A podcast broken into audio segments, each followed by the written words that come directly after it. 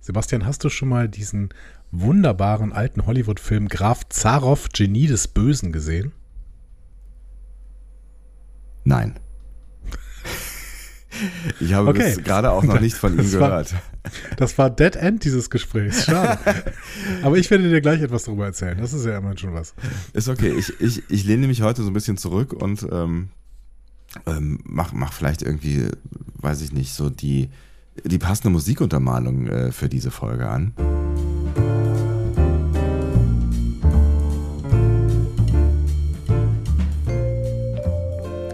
Warum genau ist das jetzt passende Musik? Naja, es ist die klassische Fahrstuhlmusik. Ah. Wow. Ja, äh, bitte, hör mal, ja. Ich meine, wir- werden heute große Teile dieser Folge uns in einem Fahrstuhl befinden. Da muss man sich doch irgendwie einstimmen, oder? Das stimmt. aber Ich werde dir auch noch so ein bisschen was über Fahrstühle erzählen. Wirklich? Ja, ja, vorher musst du aber diese andere Musik abspielen, von der wir alle reden. Ähm, Niemand redet davon, aber ich, ich, ich würde es gerne tun. Das Problem ist halt nur, dann müsste ich das ja hier Ja, ausmachen. das ist schade. Wir können es auch als neues Intro nehmen.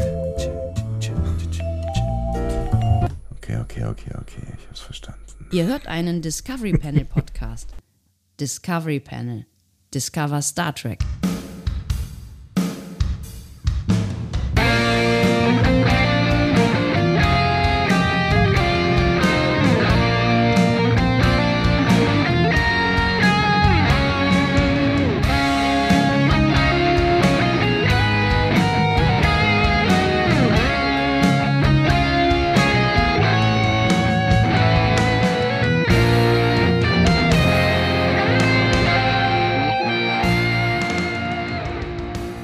Herzlich willkommen. Wir öffnen das Discovery Panel passend zur zweiten Folge der dritten Staffel Lower Decks. Star Trek Lower Decks kann man da auch sagen, oder? Das hat ja schon irgendwie ein Stück Man weit kann auch Star Trek Lower Decks sagen, ja. Ja. Man kann aber auch einfach Lower Decks sagen. Das ist kein Problem. Ich glaube, beides geht. Ja. Äh, The Least Dangerous Game heißt diese least Folge. dangerous game. The Least Dangerous Game heißt die Folge und auf Deutsch heißt sie wie immer äh, das äh, Ja. am ungefährlichsten Spiel, um, am, am ungefährlichsten Spiel. Fast. Das ungefährlichste Spiel. Ach ja, so, so, so macht man das äh, Ja. im Deutschen mit der Steigerung. Ich verstehe schon. Genau. Ja. Genau. Es äh, war eigentlich relativ simpel. Tatsächlich. Ja, Genau. ja. Au- Auf dem Panel heute, apropos simpel. Andreas Dom. Und Sebastian Sonntag, Entschuldigung. ja, es war, es war überhaupt nicht witzig. Äh, Schön, dass ihr da seid. Entschuldigung, schön, dass auch ihr da seid. Ja, auch so Das ist nicht so witzig. Ich habe vielleicht den Gag gar nicht mitbekommen. Das tut mir gerade total leid. Ich habe hab nur apropos simpel gesagt, aber es ist auch völlig egal. Ähm, äh, wir reden über Fahrstühle heute. Natürlich. Wir reden, wir reden über ganz viel über Fahrstühle. Ähm, wir werden aber auch äh, über eine spezielle DS9-Folge sprechen. Ja. Über einen alten Hollywood-Film. Den, den du da eben schon gedroppt hast, ja. Das ist ein Hollywood-Film, Ja, das ist ein alter Hollywood-Film, genau. obwohl er so einen strangen Namen hat. Ja, Ja, okay. genau. Ähm, es gibt aber einen Grund, dass er diesen strangen Namen hat. Auch dazu später und relativ bald sogar mehr. Ja. Ähm, worüber werden wir noch reden? Über JJ Track Oh. ähm, und über TOS. Über JJ Track bestimmt wegen dieser Flugszenen, ne? Ja, du hast es durchgeblickt. Du hast es durchblickt, aber es gibt noch einen Grund, warum wir über JJ Track reden müssen, aber dazu später mehr, wie Oh. ich gerne zu sagen pflege. Ich freue mich. Ich freue mich eh, jetzt gerade irgendwie wieder zurück zu sein äh, in, in dieser Lower Decks-Geschichte. Ähm, und es fühlt sich auch irgendwie so an, als wäre es nie anders gewesen. Also ich finde das. Das wär, als wären wir immer schon da. Als wir sind wir- immer schon in Lower Decks. Ja, ja genau. Es, es, Passt auch ein bisschen, Es würde, ja, es würde, es würde seit, seit Wochen eigentlich immer schon jede Folge, äh, jede Woche eine Folge Lower Decks kommen. Ähm, es, es fühlt sich irgendwie so organisch, so homogen an, was, was Lower Decks uns hier so bietet, habe ich so das Gefühl. Organisch und homogen. Ähm, Sebastian, bevor wir voll in Lower Decks einsteigen, Ja. äh, gibt es erstmal von deiner Seite aus noch was zu klären? Müssen, Gibt's haben wir gibt's noch- gibt's haben Fragen? wir noch eine Rechnung offen? So, frage ich dich. Äh, Lass mich kurz drüber nachdenken. Also vielleicht äh, bis auf die Feedback-Rechnung ähm, haben wir zwei, glaube ich, ich bin mir nicht ganz sicher, aber alle Rechnungen bezahlt. Gut, die Feedback-Rechnung werden wir gleich aufmachen. Vielleicht- Vielleicht können wir auch noch mal eine grundsätzliche so eine Offline-Veranstaltung anteasen. Ne? Ach so, Offline-Veranstaltungen, sowas gibt's ja auch, das stimmt. Ja, ja, ja, ja. Das ist ja, es ist ja Ähm. auch schon äh, hier äh, kurz nach September Anfang. Es ist kurz nach September Anfang und im September am 24. Ist das richtig? Ja, also 23., 24., 25., 7. in den Westfalenhallen in Dortmund. Wer kennt sie nicht? Ein Wer kennt sie nicht? Ort der Freude, möchte ich sagen. Der Freude und des Genusses Ja. ähm, werdet ihr ganz viele Voyager-Menschen äh, sehen können, nämlich äh, die Destination Star Trek, die eigentlich, glaube ich, vor 34 Jahren hätte stattfinden sollen, findet jetzt endlich statt und die ganzen Voyager-Menschen sind da. Ähm, außerdem noch so ein paar andere Star Trek-Leute. Ähm, und wir. Und wir, Also, Mensch, ja, aber Hey. äh, allerdings nur am 24. wir sind nur am 24. da, genau. Ein Was Tag muss. nur? Nur? Also ein Tag muss, mehr konnten die äh, sich nicht leisten, Ja. ne, uns da einzukaufen. Es ist ja nicht Tag, mehr so, ne? als wären wir irgendein so ein publiker Star Trek Podcast. Ne? Also, nee, genau. Wir sind der erfolgreichste Star Trek Podcast ähm, der Welt, möchte ich fast sagen. Der Deutschsprach, also mindestens der deutschsprachigen Welt, ja. Das wird auch immer, wir werden auch immer teurer, je älter wir werden. Denn wir nehmen immer grundsätzlich einen Euro pro Folge, die von uns schon erschienen ist. Richtig, genau. Und wir, wir stehen ja kurz vor unserem Geburtstag. Ja. Stehen wir noch vor unserem Geburtstag? Wir stehen kurz vor unserem 400. Geburtstag, das ist richtig. Wir stehen kurz vor unserer 400. Folge, aber wir haben doch jetzt hier irgendwann. Äh, Ja, und vor unserer fünften, genau. Ja. Wir kriegen bald die Torte mit dem fünf, mit der 5 drauf. Von wem eigentlich? Ich glaube, auf der FedCon ist das, äh, nee, äh, auf der Destination Star Trek ist das, glaube ich, geplant. Ist es geplant, ja? Ja, Wissen, ich wissen die schon. Veranstalter davon, ja. Ja, ich, also ich hoffe, dass sie das äh, von selbst wissen. Also ich meine, ich meine, da, ich, das ist ja eigentlich so ein, der ei- eigentliche Grund, warum wir da hingehen. Ne? Also wir wollen Torte sehen. Wir wollen Torte sehen. Wir wollen schon, ja. Ja, ist- man, man hört, dass du einfach eine sehr, sehr große äh, Stadionerfahrung hast. Ja. Und äh, das war toll. Äh, Ähm, vielen Dank. Ich kann mal gerade nach der allerersten Folge gucken, die von uns denn erschienen ist. Ja. Das war Das ähm, Prologbuch. Ich erinnere mich, als wäre es gestern gewesen. Prologbuch. Und Ja. ich, nee, ich bin gerade bei der ersten Discovery-Folge. Das war der 27. September 2017. Und das Prologbuch müsste kurz davor gewesen sein. Das war dann wahrscheinlich eine Sonderfolge. Ne? Ich Genau. kann das auch nur über unsere Homepage sehen. Ne? Wie, wie ja alle. Ne? Also ich habe da auch keinen premium Kein, ne? Hexen, Das, kein Hexenwerk. Es das ist ja macht alles, alles, ja. ja unsere genau. Redaktion. ähm, damit haben wir ja gar nichts mehr am Hut. Nee, Ähm, das ist so, äh, wenn man, wenn man dann so groß wird wie wir, dann. Pro äh, Logbuch, 19. September. Das heißt, Leute, Le- also liebe Leute von der Destination Star Trek, ihr hört doch jetzt gerade alle zu. Natürlich. Ähm, wir feiern Wenn quasi, zuhört, dann die. wir feiern auf der Destination Star Trek unseren fünften Geburtstag, denn äh, das wird die erste Folge, diese live produzierte Folge auf der Destination Star Trek. Wir weiß produzieren eine nicht, Live-Folge auf der Destination Landesstadt. ob- Weiß ich nicht. Ja, wir, wir, wir, wir nehmen, wir stellen uns in eine Ecke und nehmen irgendwas auf. Achso, das und, meinst du mit äh, Live-Folge. Und das Wie man das so dann, macht als Stargast. Ja, ja, genau. Ja, ja. Das wird dann ähm, tatsächlich unsere fünfte, unsere Folge zum fünften Geburtstag. Das wird schön. Ja. Mit, mit so kleinen, mit so kleinen, äh, von der, der Destination-Redaktion vorbereiteten kleinen Einspielern so. Flup, wisst ihr noch damals hier und als ihr. Ne, so, Hoffentlich, man das so genau. macht, wie, ja. wie, wie Shades of Grey von TNG. Wenn man gar kein Geld mehr hat, Genau. macht man eine Clipshow. Und Geld hatten wir noch nie. Also, nee, ist richtig. das ist also, Das also ist äh, in, gut. in fünf Jahren konsequent geblieben, genau. Aber das ist ja auch, das ist ja auch Konzept dieses Podcasts. Ja, genau. Ähm, genau. Äh, Und äh, das wollten wir nur kurz ankündigen. Jetzt können wir aber, wenn du möchtest, ins Feedback geben, denn das hattest du ja eben schon mal angesprochen. Das ist richtig. Und wenn wir bei Feedback sind, dann schreibt uns doch vielleicht mal irgendwie über einen der bekannten äh, Kanäle, ähm, ob ihr denn vielleicht da seid. Ne? Also Bei der Destination, genau. Ja, bei der Destination, genau. Das würde mich schon durchaus interessieren. Dann kann ich mir noch überlegen, ob ich komme oder nicht. Ja, genau. Und dann äh, schmuggeln wir irgendwelche Ware ähm, in, in Rucksäcken aus Fetengelände und äh, geben euch das. Oder Oh, so. das Fetengelände, Laboom. Fetengelände. Das ist geil. Es ist, es ist so, Wie komme ich denn da drauf? Ich weiß Aber ich finde, nicht. irgendwie ist es ein bisschen eine Fete. Es ist ein bisschen so eine Star Trek-Fete, wenn so viele äh, Voyager-Stars kommen. Ich, ich bin mir nicht sicher. Voyager steht, steht für Fete, finde ich. Ich, ich finde dieses Wort, das ist völlig, das kommt aus einem anderen Jahrtausend irgendwie. Das ist so, es fühlt sich, es fühlt sich so ein bisschen an, das hat so ein bisschen Belag. das war unsere oder? Zeit. Sind wir auf Feten? Ich bin, bin ich, doch, wir sind auf Feten gegangen, ne? Wir sind auf viele Feten gegangen. Bevor wir, bevor wir auf Partys gegangen sind, sind wir auf Feten gegangen.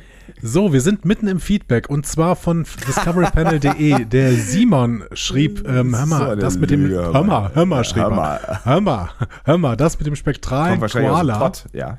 War meines Wissens schon in Staffel 1. Äh, und dann habe ich nochmal nachgeguckt, er hat völlig recht, äh, das war in der Folge Moist Vessel, der vierten Folge überhaupt von Lower Decks. Da kam das mit dem spektralen Koala vor, das hatten wir in der letzten Folge falsch gesagt, beziehungsweise ich habe das falsch gesagt, ich habe gesagt, das wäre aus Staffel 2. So, Simon hat äh, aber noch weiter kommentiert, Simon hat ganz viel kommentiert, das finde ich ganz toll. Ja. Oder es ist ein anderer Simon. Es gibt ja, es ist ja auch ein Name, der öfter vorkommt, ne? Ja, stimmt, das ist, äh, der ist mindestens so geistreich wie Sebastian. Äh, Simon schrieb auch noch, dass mit Emilia Earhart, das hattest du ja erwähnt, Ja. ne? das war äh, nicht in TNG, sondern in Voyager. Ja, ja, ja. Und zwar war das die erste Folge der zweiten Staffel mit dem Namen Die 37er. Er hat völlig recht. Ja. Und es ist Simons Lieblingsfolge, weil das die erste Star Trek-Folge war, die er bewusst geschaut hat. Übrigens sprechen wir heute, Ja. lieber Sebastian, über die erste Star Trek-Folge, die ich bewusst geschaut habe. Ach, da bin ich mal gespannt. Aber das hat was mit DS9 zu tun. Nee, das hat was mit TOS zu tun. Echt? Ja. Deine erste Star Trek-Folge, die du bewusst geschaut hast, war eine Folge aus TOS? Ja, das ist so. Da bin ich sehr, also warum weiß ich das nicht? Erstens, zweitens bin ich sehr auf die Geschichte gespannt. Ja, du weißt vieles noch nicht von mir. Ja, das ist. Das äh, stimmt ehrlich gesagt nicht. das- das- Leider stimmt das nicht. ähm, Ja, gut. Ähm, wie kommen wir da jetzt wieder raus? Simon äh, hat noch andere Sachen gefunden, nämlich einige der Reporter des Cerritos Crew, die die Cerritos Crew belästigen, Ja. tragen auch CBS-Logos auf der Kleidung. Das ist mir tatsächlich nicht aufgefallen. Das fand ich sehr witzig, dass er das gefunden hat. Mir auch nicht. Finde ich total äh, toll, dass er das, genau, dass Ja. er das irgendwie noch da gesehen hat. Ähm, Und er hat ja auch dazu geschrieben, dass, dass damit CBS ja quasi ähm, Teil von Star Trek geworden ist. Ne? Ja, genau. Also CBS ist jetzt quasi Kanon, Ja. kann man sagen. ähm, ja, und vielleicht nehmen wir auch noch Melanie mit rein. Die hat nämlich an äh, was zu diesem Transportertypen zu sagen, diesem alten Mann. Ne? Und wir Ja. haben irgendwie gerätselt, ja, was, auf was ist das denn jetzt ein Bezug? Weil diesen Typen gab es bis jetzt noch nie in Star Trek und ne, Warum wird, er so, warum wird er so groß inszeniert? Ja, und äh, also gibt's, also das hat, ich finde, es hat geschrien nach irgendwie einem Echo. Genau, und sie hat eine Vermutung, es ist Ja. zwar nicht derselbe Schauspieler, aber sie hat da irgendwie direkt an Star Trek 3 gedacht, nämlich als Kirk und Konsor Konsorten die Enterprise mopsen, Ja. äh, hat Uhura Dienst mit dem jungen Lieutenant und den sperrt sie in den Schrank. Und die Crew hat sich dann auf die Enterprise gebeamt. Und ich erinnere mich auch an diese Szene und habe mich damals in dieser Szene auch gefragt, warum Ja. ist dieser Typ da gerade so prominent? Weil es ist irgendein Rando, den Uhura in den Schrank sperrt. Das stimmt, aber es, wahrscheinlich sollte sie einfach nur jemanden in den Schrank sperren, aber so prominent Ja. finden. Also ich fand die, die Szene war ja sehr kurz, ne? Also es war jetzt irgendwie, das waren, das war, waren ein paar Augenblicke. Aber es ist, es ist ähnlich, dass es irgendein so ein Typ war, der sehr, sehr prominent da, dargestellt wurde und man sich gefragt hat, warum eigentlich. Ja, das stimmt. Melanie sagt zwei Gründe, warum ihre Theorie falsch ist. Nämlich erstens ist es nicht der gleiche Schauspieler und zweitens wäre der Charakter jetzt 150 Jahre alt Ja. in äh, Lower Decks, was dann unwahrscheinlich ist. aber er danke, ist. dass du trotzdem die Theorie mit uns geteilt hast. Ja, ich finde es, ich, Ja. ne, also ich, ich mag solche Theorien und trotzdem irgendwie. Ähm, ja, vielen Dank auf jeden Fall. Übrigens äh, auch noch vielen Dank, dass ihr euch ähm, mit äh, an unserer Seite gerade noch abarbeitet.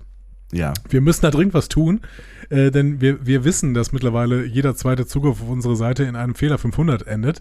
Ähm, es Jeder liegt nicht an zweite euch. schon, ja. Oh. Ja, es, ist, es wird immer mehr leider. Aber das ist, es liegt nicht an euch, ähm, es liegt äh, an uns. Einfach nochmal aktualisieren, dann ist es normalerweise schon, hat sich es dann schon getan. Aber Genau. ähm, vielen Dank auf jeden Fall, dass ihr da immer noch den Weg zu unserer Seite findet. Ist ja interessant, da müssen wir mal gucken, wo wir, wie wir den dann wieder irgendwie loswerden. Bisher habe ich gedacht, naja, komm an, so random Fehler, die auftreten, was soll's.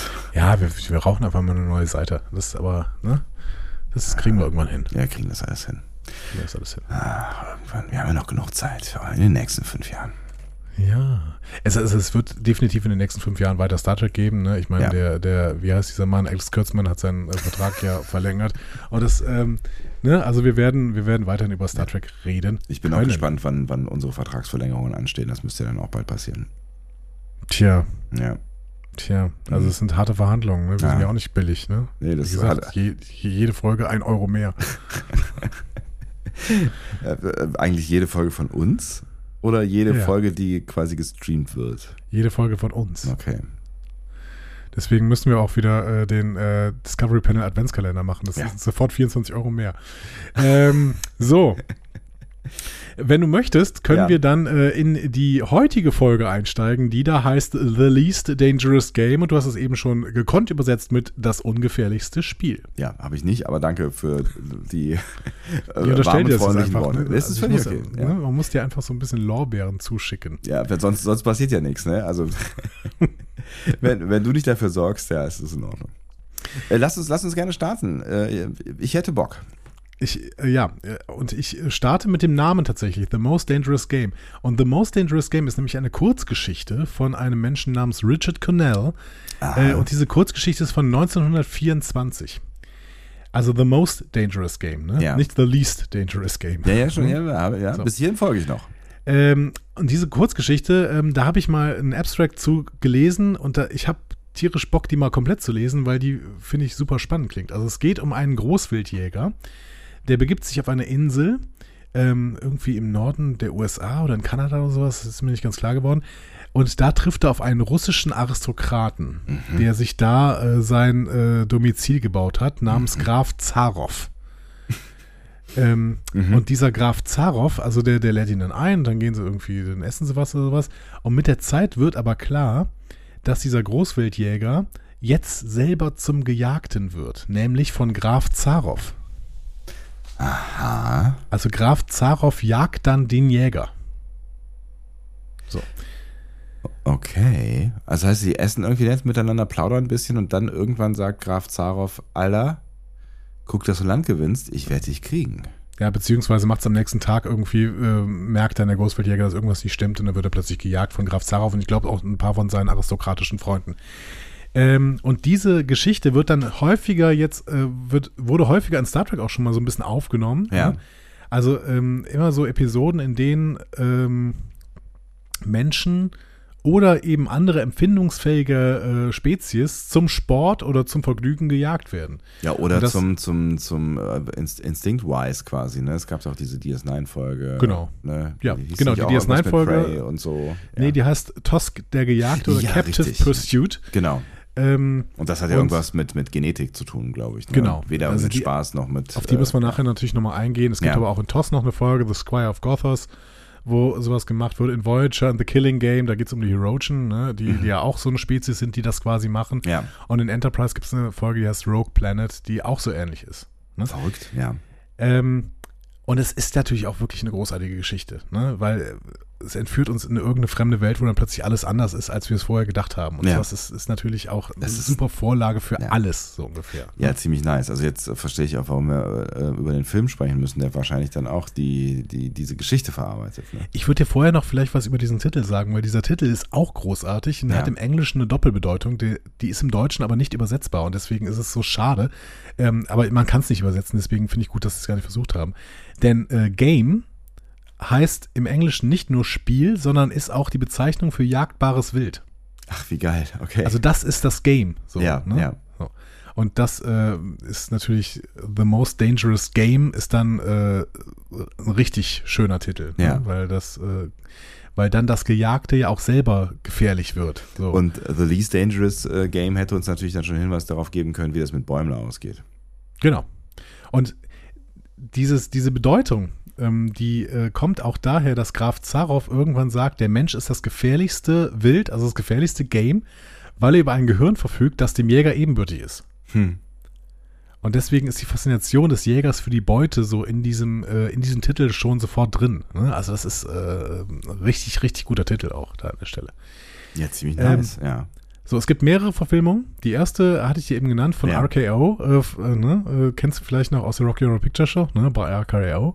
Woho, Late Night Double Feature Picture Show. Ähm, von, Bei mir äh, passiert also, gerade gar nichts, nichts. Also ich weiß nicht, ob du es merkst, aber es passiert nichts. Aber gut, ja? RKO ist, ist altes Hollywood. So, Okay, ähm, mhm. Ich weiß gar nicht, wofür RKO steht, ehrlich gesagt. Das wusste ich mal. Das muss ich aber jetzt gerade rausfinden, sonst quält's mich die ganze Zeit. Kennst du das, Royal du King irgendwie- Organization. Nee, das ist ähm, Royal Cinematic Organ, nee.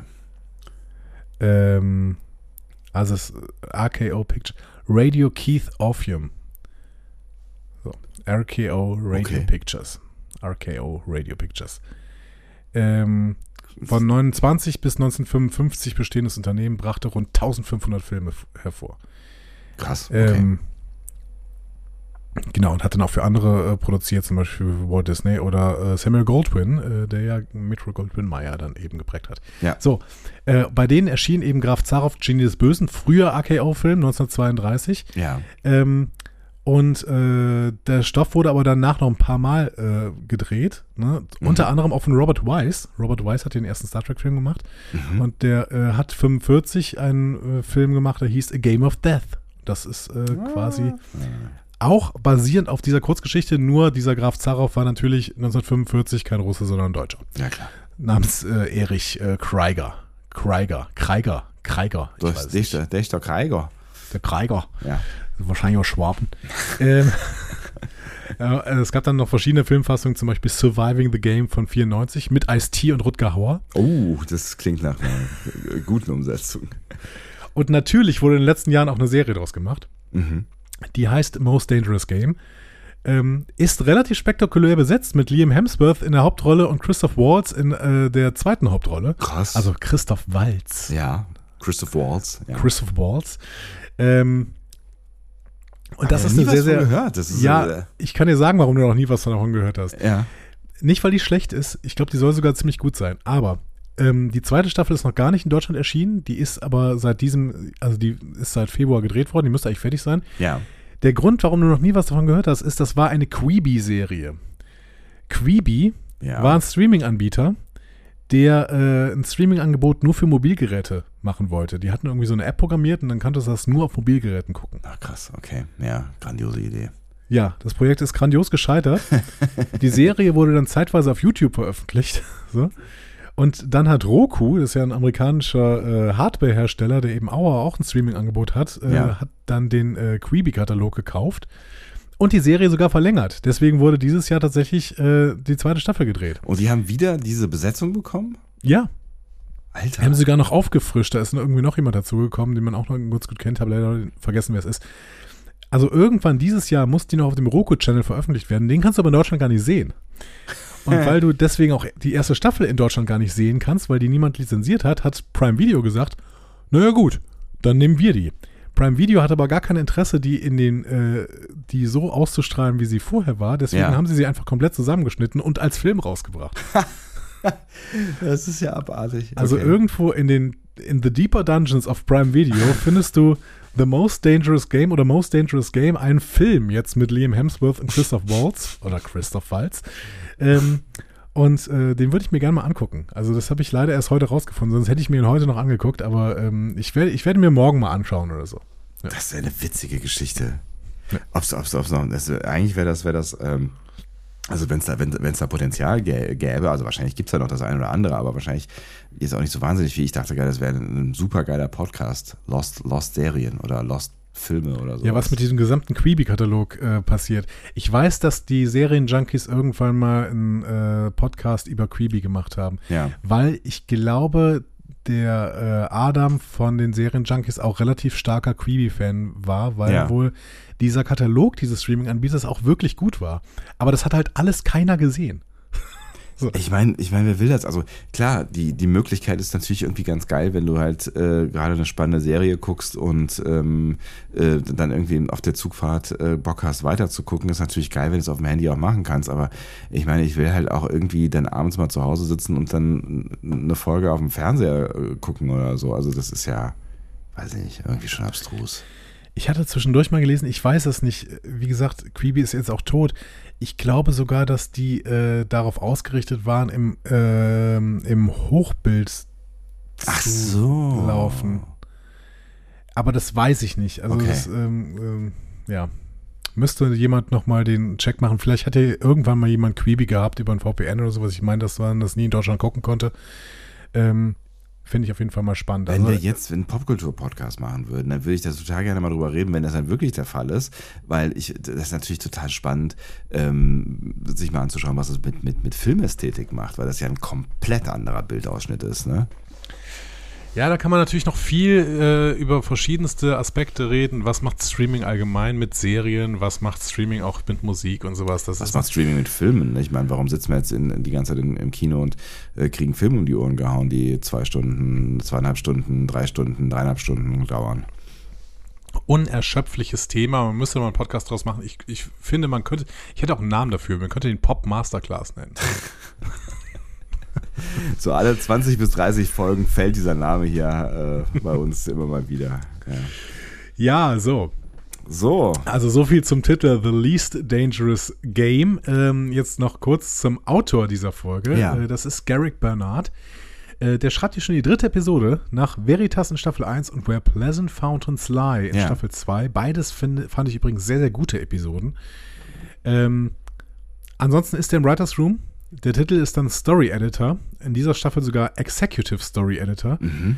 Ähm, und Story Editors, das hatte ich jetzt mal ein bisschen nachgelesen, sind allgemein so die Chefs des Writers Rooms. Also wenn die Produzenten nicht da sind, Ah. ne, dann äh, gibt es so eine klare Hierarchie im Writers Room. Also Ja. wenn es die gibt, dann ist der Story Editor der eben der Chef, der im Endeffekt quasi die Verantwortung trägt. trägt. Ah, okay. Und das ist Garrick Bernard hier. Ähm, Also wichtiger Typ durchaus. Genau. Ja. Er schreibt sonst äh, vor allen Dingen noch für Solar Opposites. Das ist auch Science Fiction, auch Animated, auch Mike McMahon, auch Paramount Plus. Also äh, quasi die Parallelserie zu äh, Lower Decks. Ähm, und ich kenne Barrick, Garrick Bernard noch in einer anderen Rolle, nämlich als Schauspieler. Ich habe dir irgendwann, ich weiß nicht, ob du dich daran erinnerst, ich habe dir irgendwann mal erzählt, dass ich nebenbei die Star-Serie Single Drunk Female geguckt habe. Da Klingelt klingelt gerade nicht so richtig viel. Die lief bei Disney Plus ähm, oder läuft bei Disney Plus. Also ähm, Single Drunk Female war so eine Comedy-Serie, äh, auch nicht ganz, nicht ganz so schlecht, aber mit sehr, sehr vielen Klischees. Und Ja. naja, auf jeden Fall spielt er da einen Love Interest der Hauptdarstellerin, äh, nämlich einen Typen namens James Chambers. Und äh, nach dem ist sogar eine Folge benannt, nämlich die Folge James. Ähm, genau, das ist auch Garrick Bernard. Also das heißt, er ist auch Schauspieler in aktuellen Serien. Witzig, okay. Multitalentiert offensichtlich. Offensichtlich. Äh, Regie dieser Episode hat geführt Michael Mullen. Das ist ein sehr erfahrener Animationsregisseur mit 20 Jahren Erfahrung, aber hier mit seiner allerersten Star Trek-Folge. Mhm. Äh, der hat angefangen vor 20 Jahren mit den Rugrats. Das wiederum sagt mir irgendwas. Was war das denn noch gleich? Das, ja, ich habe es nie gesehen. Das war so eine, so eine ja, eine So eine animierte Kinder- Kinderserie. Kinderserie ist das, ne? Ja, genau. Ja. Aber die war, die war mir irgendwie mal ein bisschen zu dreckig. Ich bin ja so, so ein Disney ähm, äh, sozialisierter Mensch Ja. äh, und das war ja immer sehr, sehr weich und Rugrats waren immer so dreckig irgendwie. Ja, kann ich auch nicht mit Dreck. Nee, nee, da bin ich, bin, sind wir anders aufgewachsen in unserem schönen, geordneten Dorf. Ne? In den letzten zehn Jahren, ich gehe da nicht drauf ein, in den letzten in zehn Jahren, letzten zehn Jahren hat sich Michael Malen äh, vor allen Dingen mit Kung Fu Panda Serien beschäftigt. Es Auch gab okay. nämlich und, offensichtlich unterschiedliche Kung Fu Panda Serien. Ich habe gedacht, das wäre die Filmserie nur. Aber ähm, er hat auf jeden Fall drei anima animierte Serien zu Kung Fu Panda äh, mitgemacht. Witzig. Nämlich Legends of Awesomeness, äh, zu Deutsch Legenden mit Fell und Fu. Okay. Dann äh, The Paws of Destiny, die Tatzen des Schicksals. und zuletzt The Dragon Knight, der Drachenritter. Das sind die drei Serien, ähm, bei denen Michael Mullen auch Regie geführt hat. Und zwar äh, dann immer irgendwie bei, bei 20 Folgen oder sowas. Wobei bei der Drachenritter, ich glaube, da gibt es insgesamt nur fünf Folgen oder sowas. Hat er auch ein paar gemacht. Ja, Glaubst du, glaubst du, es ist irgendwie was, das ist so ein Job, wo du dann irgendwie am Ende des Tages sagst oder so, wenn, wenn du das fünf Jahre lang gemacht hast, wo du irgendwie sagst, so ja, mein Leben, das, das, das ergibt schon Sinn, ich trage bei, was zu dieser Gesellschaft so. Das ich glaube ehrlich gesagt, solche Leute, das sind einfach Handwerker. Hm. Die gehen da, die gehen morgens zur Arbeit, die arbeiten dann irgendwie von, von äh, 9 bis äh, 16 Neun. Uhr und dann 9 bis 9, nee, 9 bis 16 Uhr und dann gehen sie nach Hause. Ich glaube, dass Michael Mullen einfach so ein wirklicher Handwerker ist. Relativ äh, wenig Glamour irgendwie, der macht einfach da sein, seine ähm, Regie Hm. da und dann geht er nach Hause. Kann natürlich sein. Und wahrscheinlich macht's, es kommt ja wie immer stark aufs Team an, ne? Und dann, wahrscheinlich macht das schon noch Bock, ne? Wenn du dann so eine, so eine, so eine abgedrehte äh, Animationsserie irgendwie machst, ne? Ja, wahrscheinlich mal mehr, mal weniger, würde ich jetzt mal tippen. Also, so. Ja, äh, der hat übrigens das. außerdem, außerdem noch die Jurassic World Animated Series gemacht, die heißt New Adventures. Äh, da hatte ich irgendwann mal reingeschaut, weil ich gedacht, oh cool, ich liebe Jurassic Park, ist mal eins meiner Lieblingsfranchises. Ja, wusste ich Äh, aber gar nicht, dass es, dass es, ich wusste gar nicht, dass es ein Franchise ist. Erstens, zweitens wusste ich nichts von einer animierten Serie. Äh, Netflix, glaube ich, wenn ich das, wenn ich mich richtig erinnere. Ja. Ähm, ich fand die aber doof. Also hat Okay. mich irgendwie nicht gecatcht. So. Ja. Habe aber auch nur, keine Ahnung, 10 Minuten geguckt und dann. Auch das ist Streaming, ne? Also guckst 10 Minuten und denkst so, Ja, mm, nee, es ist nicht. Nächste. Tschüss. Ja. Genau. Das ist krass, ne? Und mal häufig sind es ja nicht mehr zehn Minuten. Also häufig hast du, dann guckst du den Trailer an, guckst zwei Minuten rein und wenn es dann nicht klickt, dann, äh, ne, also wenn es jetzt nicht irgendwas ist, wo du irgendwie schon was von gehört hast oder wo, wo, wo dich irgendwer oder irgendwas total interessiert, kannst du auch ganz schnell wieder weg sein, weil hey, time's money, so, ne? Worüber wir übrigens gar nicht im Vorgeplänkel gesprochen haben. Ja. Äh, bist du jetzt gerade in, äh, im Fantasy-Fieber? So? Oh, da haben wir noch gar nicht drüber gesprochen. Nee, tatsächlich noch nicht. Ähm, also schon irgendwie. Ähm, ich weiß nicht genau warum, aber ich habe keinen Bock, das mit allen anderen zu gucken. ähm, Ich, Kenne ich von früher. Ich schwimme das gegen, ich schwimme hier gegen den Strom. Weißt du, was ich angefangen habe? Also mich hat dieser, also wir reden über äh, die Ringe der Macht, ne? Das habt ihr jetzt wahrscheinlich auch gecheckt. Die Ähm, Ringe der Macht und House of the Dragon. House of the Dragon, das, das ist ja für mich, also ich könnte natürlich das House of the Dragon gucken und sagen, okay, das ist ein Prequel zu dem, was ich gelesen habe, so, ne, aber ich, ich habe ja noch nicht mit Game of Thrones angefangen, weil ich noch nicht komplett zu Ende gelesen habe, was ja auch nicht geht, aber zumindest das, das, äh, ich weiß, oder geht's mit, nee, der hat es nicht fertig geschrieben, oder? Nee, ähm, genau, es glaub, kommt, glaube ich, noch Winds of Winter. Und ich glaube, es kommt dann noch ein Roman. Und ähm, George R. R. Martin hat gesagt, dass er bis dahin keine Drehbücher mehr schreibt, bis er diese Romane fertig hat. Ja, finde ich Oder vernünftig. zumindest den ersten. Ja.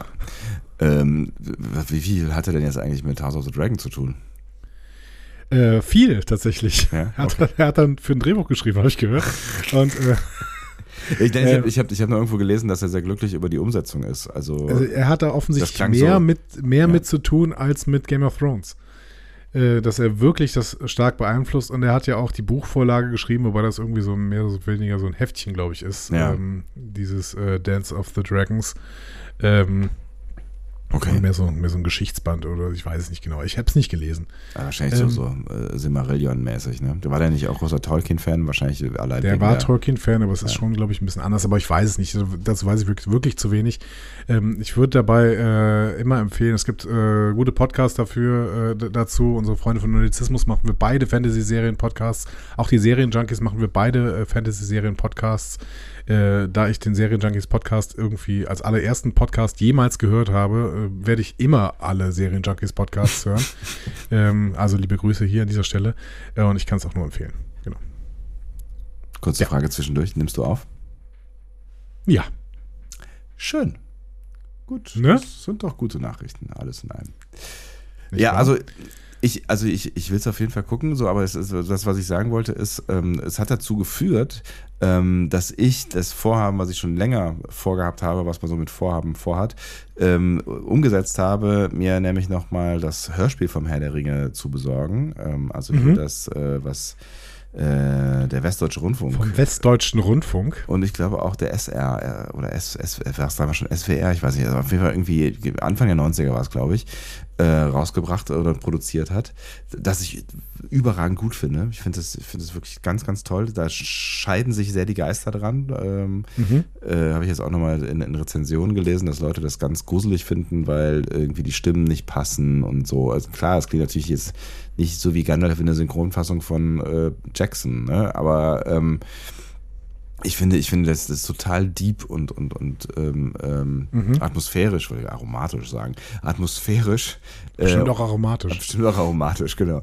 Und es macht mir gerade total viel Spaß, ähm, den, äh, den nochmal zu hören. Und dann habe ich mir, da habe ich jetzt gedacht, das ist doch voll gut. Dann kann ich den jetzt nochmal hören. Das sind ja auch nur irgendwie elf Stunden oder sowas, ja schnell gemacht. Und ähm, dann äh, habe ich wieder so ein bisschen Herr der Ringe-Wissen präsenter in meinem Kopf. Und ähm, vielleicht macht es macht es dann irgendwie noch mehr Spaß, dann die Ringe der Macht zu gucken. Weil man dann vielleicht Also noch ich mache mehr das, wie gesagt, Redcon versteht, so, ne? ja, ich, ich, ich mache das mit Podcasts. Ähm, Ja. äh, der, der liebe Mario von den Serienjunkies hat sich wieder sehr, sehr in Herr der Ringe reingearbeitet Ja. und hatte mir dann auch so ein bisschen äh, über den Podcast quasi ähm, Hintergrundwissen gegeben. Der äh, sagt zum Beispiel, ja, ähm, die Rechte an dem Stoff Ja. Ähm, haben die gar nicht. Ne? Also die haben nicht die Rechte am Silmarillion gekauft. Ach, Die haben die Rechte am Herr der Ringe gekauft. Und ähm, müssen jetzt quasi aus den ähm, Sachen, die im Herr der Ringe über die Geschichte genannt werden, stricken daraus die Geschichte. Und jedes Mal, wenn sie an irgendeinen Punkt gekommen sind, der eigentlich im Silmarillion steht oder in den Geschichten für Mittelerde, mussten sie die Tolkien-Gesellschaft fragen, ob sie das benutzen durften. krass. Warum haben die das denn, warum, So. warum denn so kompliziert? Weil die Geschichten im Silmarillion, glaube ich, relativ wenig hergegeben hätten und sie, glaube ich, mit den Rechten vom Herr der Ringe mehr anfangen können. Interessant. Ja, aber es ist äh, wirklich eine bis jetzt ähm, herausragend gut gemachte Serie. Ich meine, sie war auch äh, entsprechend teuer. Die erste Staffel hat eine halbe Milliarde gekostet. Das ist unfassbar. Ähm, das, ist, das sind nur, Klammer auf, Klammer zu, acht Folgen. Ne? Das musst du ja echt mal Ja. wegstecken. Ey. Das ist unfassbar. Aber ja, Die da, Serie also wird insgesamt natürlich. 50 Folgen haben und äh, mal mindestens eine Milliarde kosten, aber es, das geht eher mit den ersten beiden äh, Staffeln schon drauf. Mal Ja. gucken wir mal, was passiert. Ähm, also Ja. alles das, was ich gesehen habe, ne, ähm, das waren irgendwie, weiß ich nicht, vier oder drei oder vier Trailer, Teaser-Trailer, was auch immer da so rausge. Und das, das sieht schon wahnsinnig gut aus. Ne? Das ist schon, das ist schon krass. Ja. Es war natürlich du so ein bisschen die Befürchtung im Raum. jetzt ja, es war so ein bisschen Ja. die Befürchtung im Raum, dass es so gut aussieht, aber schlecht erzählt ist, aber das, das wissen Genau. wir noch nicht, ja. Also du hast natürlich Angst, wenn die so viel Kohle rauskippen, dass das Ja. dann im Endeffekt Style over Substance ist. Marvel. Entschuldigung. Am Husten. Ich hab so einen Husten. Ich weiß nicht, was da los ist. Wie, wie, Aber, wie, wie, wie ähm, geht's, wie geht's eigentlich äh, so, so in dieser, in diesem, in dieser Marvel-Welt? Äh, vertragt ihr euch eigentlich noch? Oder? Ja, ja, natürlich. ja, natürlich. Ähm, aber, das, aber das ist es nicht. Also bis jetzt zumindest nicht. Äh, Ich habe das Gefühl, die erzählen uns auch wirklich ähm, auf eine eindrucksvolle Weise eine eindrucksvolle Geschichte.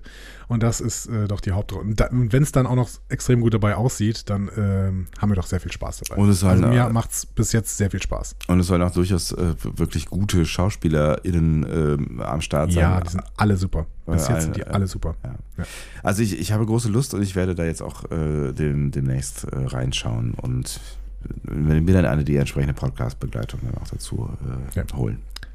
Und Hot D, also House of the Dragon, äh, ist ähm, auch richtig gut. Ähm, das Tolle ist, wenn man bei Game of Thrones eigentlich nicht so auf diese riesen epischen Sachen äh, aus war, sondern mehr auf die Intrigen, die am Thron äh, passiert sind oder sowas, dann ist diese äh, Serie definitiv eure Serie, denn es geht tatsächlich gar nicht so um diese großen, riesigen Lore-Sachen und oh, der von oben kommt irgendwie der äh, Night King hm, und wird Vorsicht, diese ganze, na, hm, na. so, wird die gesamte äh, Welt versklaven, whatever so. Also es geht nicht um sowas, sondern es geht tatsächlich um äh, Thronfolge, Machtfolge und so weiter äh, am Hof äh, von Viserys Targaryen und das ist äh, spannend. Ja. Was ja eigentlich auch wirklich die, also nichts gegen die, die Großen, aber irgendwie finde ich, ist das auch der Reiz von, von Game of Thrones, also von, von auch, ähm, äh, das Lied auch von Feuer und Eis heißt es so, Eis und Feuer. Ähm, ich finde, finde das, ist, das ist das, was es am Ende ausgemacht hat, oder? Diese kleinen, diese kleinen Ja, ich Intrigen. fand die dann durchaus bei, hinterher- bei Game of Thrones hat das schon irgendwie auch die Mischung gemacht, aber ja. ähm, es macht, es macht äh, schon sehr, sehr viel Spaß, wirklich jetzt mal so eine Serie zu sehen, die sich voll darauf fokussiert.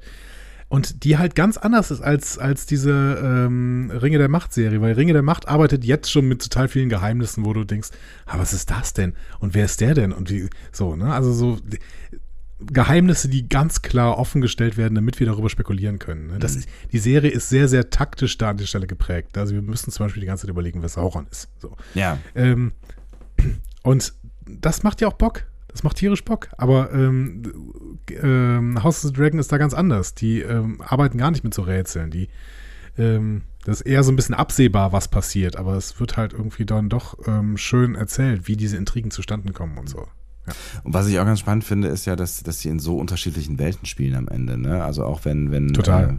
äh, äh, J.R. Martin äh, Tolkien-Fan gewesen ist oder wie auch immer, hat er eine ganz andere Welt gezeigt, ne? was, was für Tolkien ja total äh, wichtig oder klar zu, zu, war, das war halt so das Böse gegen das Gute. Ne? Das war, das war ja sehr stereotyp in diesen ganzen äh, Büchern angelegt. Und, Absolut, Ne? ja. Und das ist ja, das ist ja bei Game of Thrones ähm, komplett anders. Ne? Da ist ja super viel Shady und Grau und Leute, die sich drehen und äh, die Protagonisten zu außer- Antagonisten und außerhalb, so weiter. der, ne? außerhalb der Drachen ist das halt auch eine, äh, eine wirklich Low-Fantasy-Mittelalter-Serie mehr oder weniger. Ja, ne? Also ein ja. fiktives Mittelalter.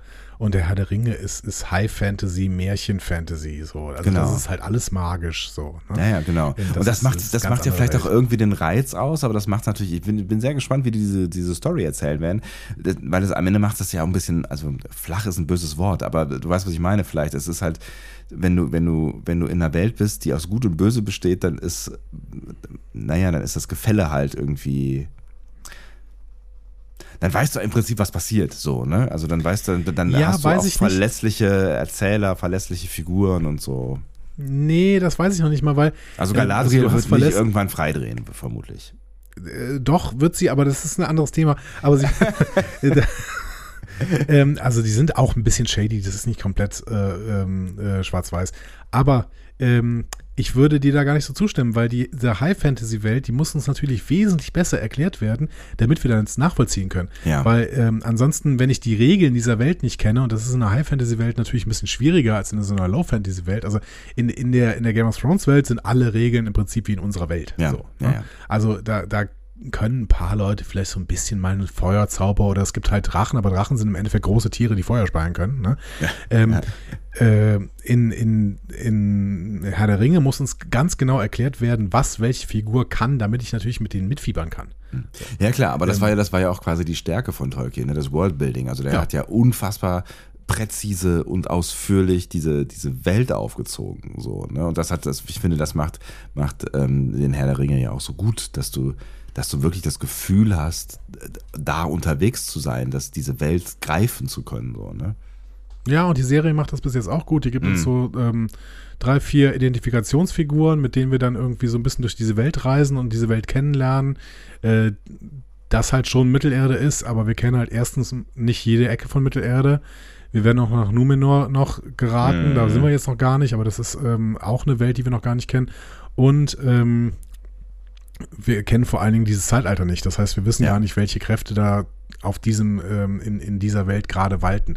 Also deswegen, ähm, bis jetzt machen mir beide Serien sehr, sehr viel Spaß. Ich finde es auch gut, dass äh, das da eigentlich bis jetzt überhaupt nicht dieses äh, Was ist besser Ding. Also es machen Ja. so ein paar, paar Medien, aber im Prinzip bei den Fans passiert das, glaube ich, gerade gar nicht. Ja, es ist halt was das Gefühl, dass es gar nicht anderes. passiert. Ja. Ja, das finde ich gut. Also, weil ich finde dieses, das ist besser als das Ding, finde ich immer so langweilig irgendwie. Ja. So, Ja, ich habe ich hab dir letztens, Schöner Ausflug. irgendwann, ja, ich habe dir letztens irgendwann gesagt, wir sollten einen, einen äh, Herr der Ringe Podcast, also einen Ringe der Macht Podcast machen. Das, das Problem ist halt, das können andere viel besser als wir. Aber ähm, ich hätte schon Bock darüber ein bisschen mehr zu reden. Aber gut, das haben wir jetzt hier schon mal zumindest in äh, vielleicht können wir ja eine Sonderfolge nach der ersten Staffel machen. ein, einfach ein, so ein bisschen zurückgucken. Interessiert euch das? Also würde euch, euch Star Trek äh, Girls and Guys das interessieren, dass wir da irgendwo mal hin abbiegen? Ja, also ich meine, ich höre jetzt gerade noch nichts, aber vielleicht äh, schreibt ja die eine oder der andere auf irgendeinem sozialen Netzwerk oder auf discoverypanel.de etwas entsprechendes. Ja. Sollen wir denn mal in diese Lower Decks Folge reingehen? Ja, ich bitte darum. Das, das ist, Ich habe noch ein bisschen was, ne? Ach so, ich dachte, wir wären schon so grob durch. Jetzt kommt die Nummer mit dem Fahrstuhl und das war's, oder? Es, es kommt erstmal die Nummer mit dem Bumper. Ja, stimmt. Ähm, der Star Trek Bumper am Anfang. Hast du jetzt auf den Koala geachtet? Ja, aber er ist ja, also das ist ja, also es ist schon abstrakt. Es ist abstrakt, aber es ist ganz kurz zu sehen, genau. Ja. Ähm, ja, und dann starten wir die Folge und es startet mit dem Gaststar dieser Episode, nämlich Martok. Also das kam sehr dem- überraschend. Ja, schon. Vor allen Dingen, weil es ja schön inszeniert ist, ne? Also weil du halt ja am, ähm, am Anfang denkst, so, es bleibt ja sehr lange auf ihm, so, what the fuck, was, was geht jetzt Ja. so, worum, was, was soll das? So, ne? Es ist tatsächlich J.G. Hertzler, also John German Hertzler, der Ja. damals auch den Martok gespielt haben. Er hat, wir haben letzte Woche noch über ihn gesprochen, ne, weil Ja. der gemeinsam mit dem Coch Cochrane-Darsteller James Cromwell 2016 gegen einen Gasspeicher protestiert hatte und verhaftet worden war. Ja, genau. Ähm, Preisfrage: Wie viele Charaktere hat Hertzler in Star Trek gespielt? Ach, keine Ahnung, ehrlich gesagt, keine Ahnung. Aber ähm, ich sag mal drei. Es waren tatsächlich sieben. Wow. Ähm, Okay. Zwei solltest du kennen, denn äh, Martok ne, ist klar, Klar, der ja. hat ab äh, Kenn ich. DS9, ab Way of the Warrior in der vierten Staffel und dann als festes Castmitglied ab der fünften Staffel Ja, bis zum Ende hin äh, mitgespielt. super Figur. Ähm, er hat aber auch noch äh, natürlich den Maler Roy Ritterhaus in Far Beyond the Stars gespielt. Ne? Da Ach, haben die ja äh, zu dem Zeitpunkt natürlich alle mitgespielt. Mhm. Ne? Ähm, das, die beiden Figuren sind klar. Dann hat er Das aber noch im nicht mehr in Erinnerung. DS9-Piloten. Ja. Im DS9-Piloten hat er einen vulkanischen Captain gespielt, USS Saratoga. Mhm. Er spielt dann noch irgendwann einen Gründer in der Folge Chimera Ach, echt? oder Chimera. Ja. Ähm, und in Voyager spielt er dann noch äh, einen Herochen in Tsunkatse. Mhm. Das ist die Folge mit The Rock übrigens, ne? also wo The Rock als Catcher äh, gegen Seven kämpfen muss. Ja. Und ich, ich glaube, er kämpft sogar auch ge- gegen Seven, wenn ich mich richtig erinnere. Der, äh, ähm, der. J.G. Hertzler Charakter. Und dann spielt er noch zwei Klingonen in Enterprise. Witzig, okay. Ist aber absoluter Star Trek-Fan geblieben und hat dann immer noch weitergemacht. Also der hat noch einen Fanfilm, äh, der hat dann in dem Fanfilm Star Trek äh, Axana äh, einen Captain gespielt. Ähm, da hat hier die Hauptrolle übrigens der Darsteller ähm, aus, aus Battlestar Galactica hier, der, ähm, der den äh, Tom ähm, Dings da spielt. Den, Den- Tom Dings da. Den Terroristen, den Terroristen, der Präsident der. Ah, äh, ja, ja, äh, ja, ja, ja, ja. Den Tom Dings da. Ich weiß, wie du meinst, ja. Genau, ja. Äh, genau.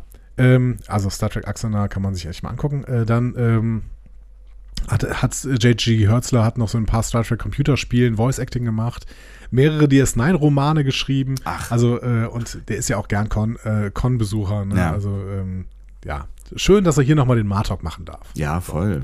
Richtig cool. Es ist aber nicht der echte Martok, Mhm.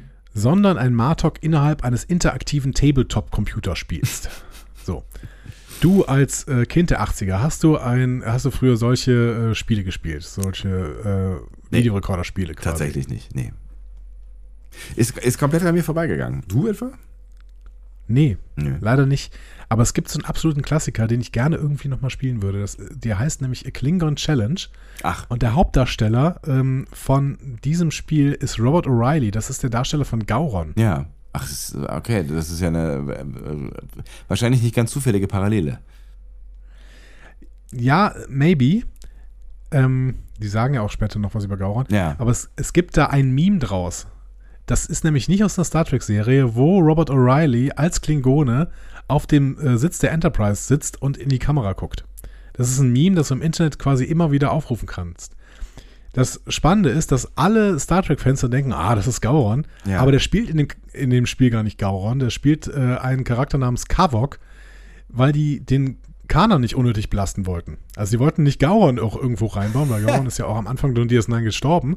Äh, beziehungsweise, nee, stimmt nicht, am Ende von DS9 ist er gestorben. Ja. Aber, ähm, beziehungsweise von Worf umgebracht worden. Ähm, aber weil sie den Kanon nicht belasten wollten, also dass sie das dann irgendwann da reinbauen, äh, spielt er jetzt einfach einen anderen Charakter. Ne, nämlich Kavok. Witzig. Das Spiel hier heißt auf jeden Fall Butlets und Birnuchs. Birnuch ist offenbar klingonisch für Feigling. Ah, okay. Kommt, wird nachher aus dem Kontext klar. Ja. Ja, und dann, also es wird ja alles gedroppt. ne? Am Anfang schwingt Martok so ein Diktach-Dolch. Das ist das traditionelle klingonische Messer. Damit schneiden sich die Klingonen beispielsweise selbst in die Hand, um so eine Blutspur zu machen. Ne? Mhm. Und ich habe mich so gefragt, also ich glaube, die Challenge war, schreib möglichst viele klingonische Buzzwords in, in, dieses, äh, in diese Konversation über diesem Spiel ein. Also wir haben Diktach, Ja. wir haben das Stovokor, Mhm. Tuduch, dann Honor natürlich. Ja. Honor muss immer wieder kommen. Ne? Es geht immer um Ehre. Das Empire wird gedroppt. Dann Kapla, Petak, Mechlet. Äh, die, die Caves of Drachmor, die äh, sind auch immer eine der wenigen Stellen, die im klingonischen Planeten irgendwie bekannt sind. Ja, das Butlet natürlich, Ja. ne? Birnuch. Also alles. Ne? Alles wird da gedroppt irgendwie. Ne? Es ist auf jeden Fall äh, irgendwie eine witzige Idee. Äh, Und irgendwie kann man sich auch echt vorstellen, dass, dass die da sitzen und das wirklich, also so, sowas wirklich spielen. Ja, und ich hätte auch Bock drauf. Ja. Also ich hätte wirklich Bock drauf, mal sowas zu spielen. Auch wenn Äh, die spielen das ja, Ja. Ja. Ja, auch wenn, auch wenn natürlich die, die berechtigte Frage äh, dann auch irgendwann gestellt wird, ne, wann hat er Zeit gehabt, so, so, so einen Quatsch zu machen. Ne? Aber gut, das erfahren wir dann ja später. Es wird interessant beantwortet. Ne? Also erstmal, die spielen das ja in der Repair Bay, ne, wo auch das Sequoia Shuttle steht, Ja, sind auch als Klingonen verkleidet. Ne? Also Mariner hat so eine Schärpe wie Worf, Bäumler hat so einen Sturmkamm mit einer langen schwarzen Perücke. Ähm, also ich wollte schon sagen, also äh, äh, Bäumler nimmt es schon am ja. allerernstesten, finde ich. Von der Verkleidung her. Ja, aber die haben da alle noch so Waffen, die sie nachher hochstrecken. Das also stimmt. Tandy hat so ein Mechlet äh, äh, wie, wie Worf in Way of the Warrior. Rutherford hat ähm, äh, das Messer, äh, was Worf in Ethics hat, womit er äh, rituellen Selbstmord begehen möchte. Ja. Ja.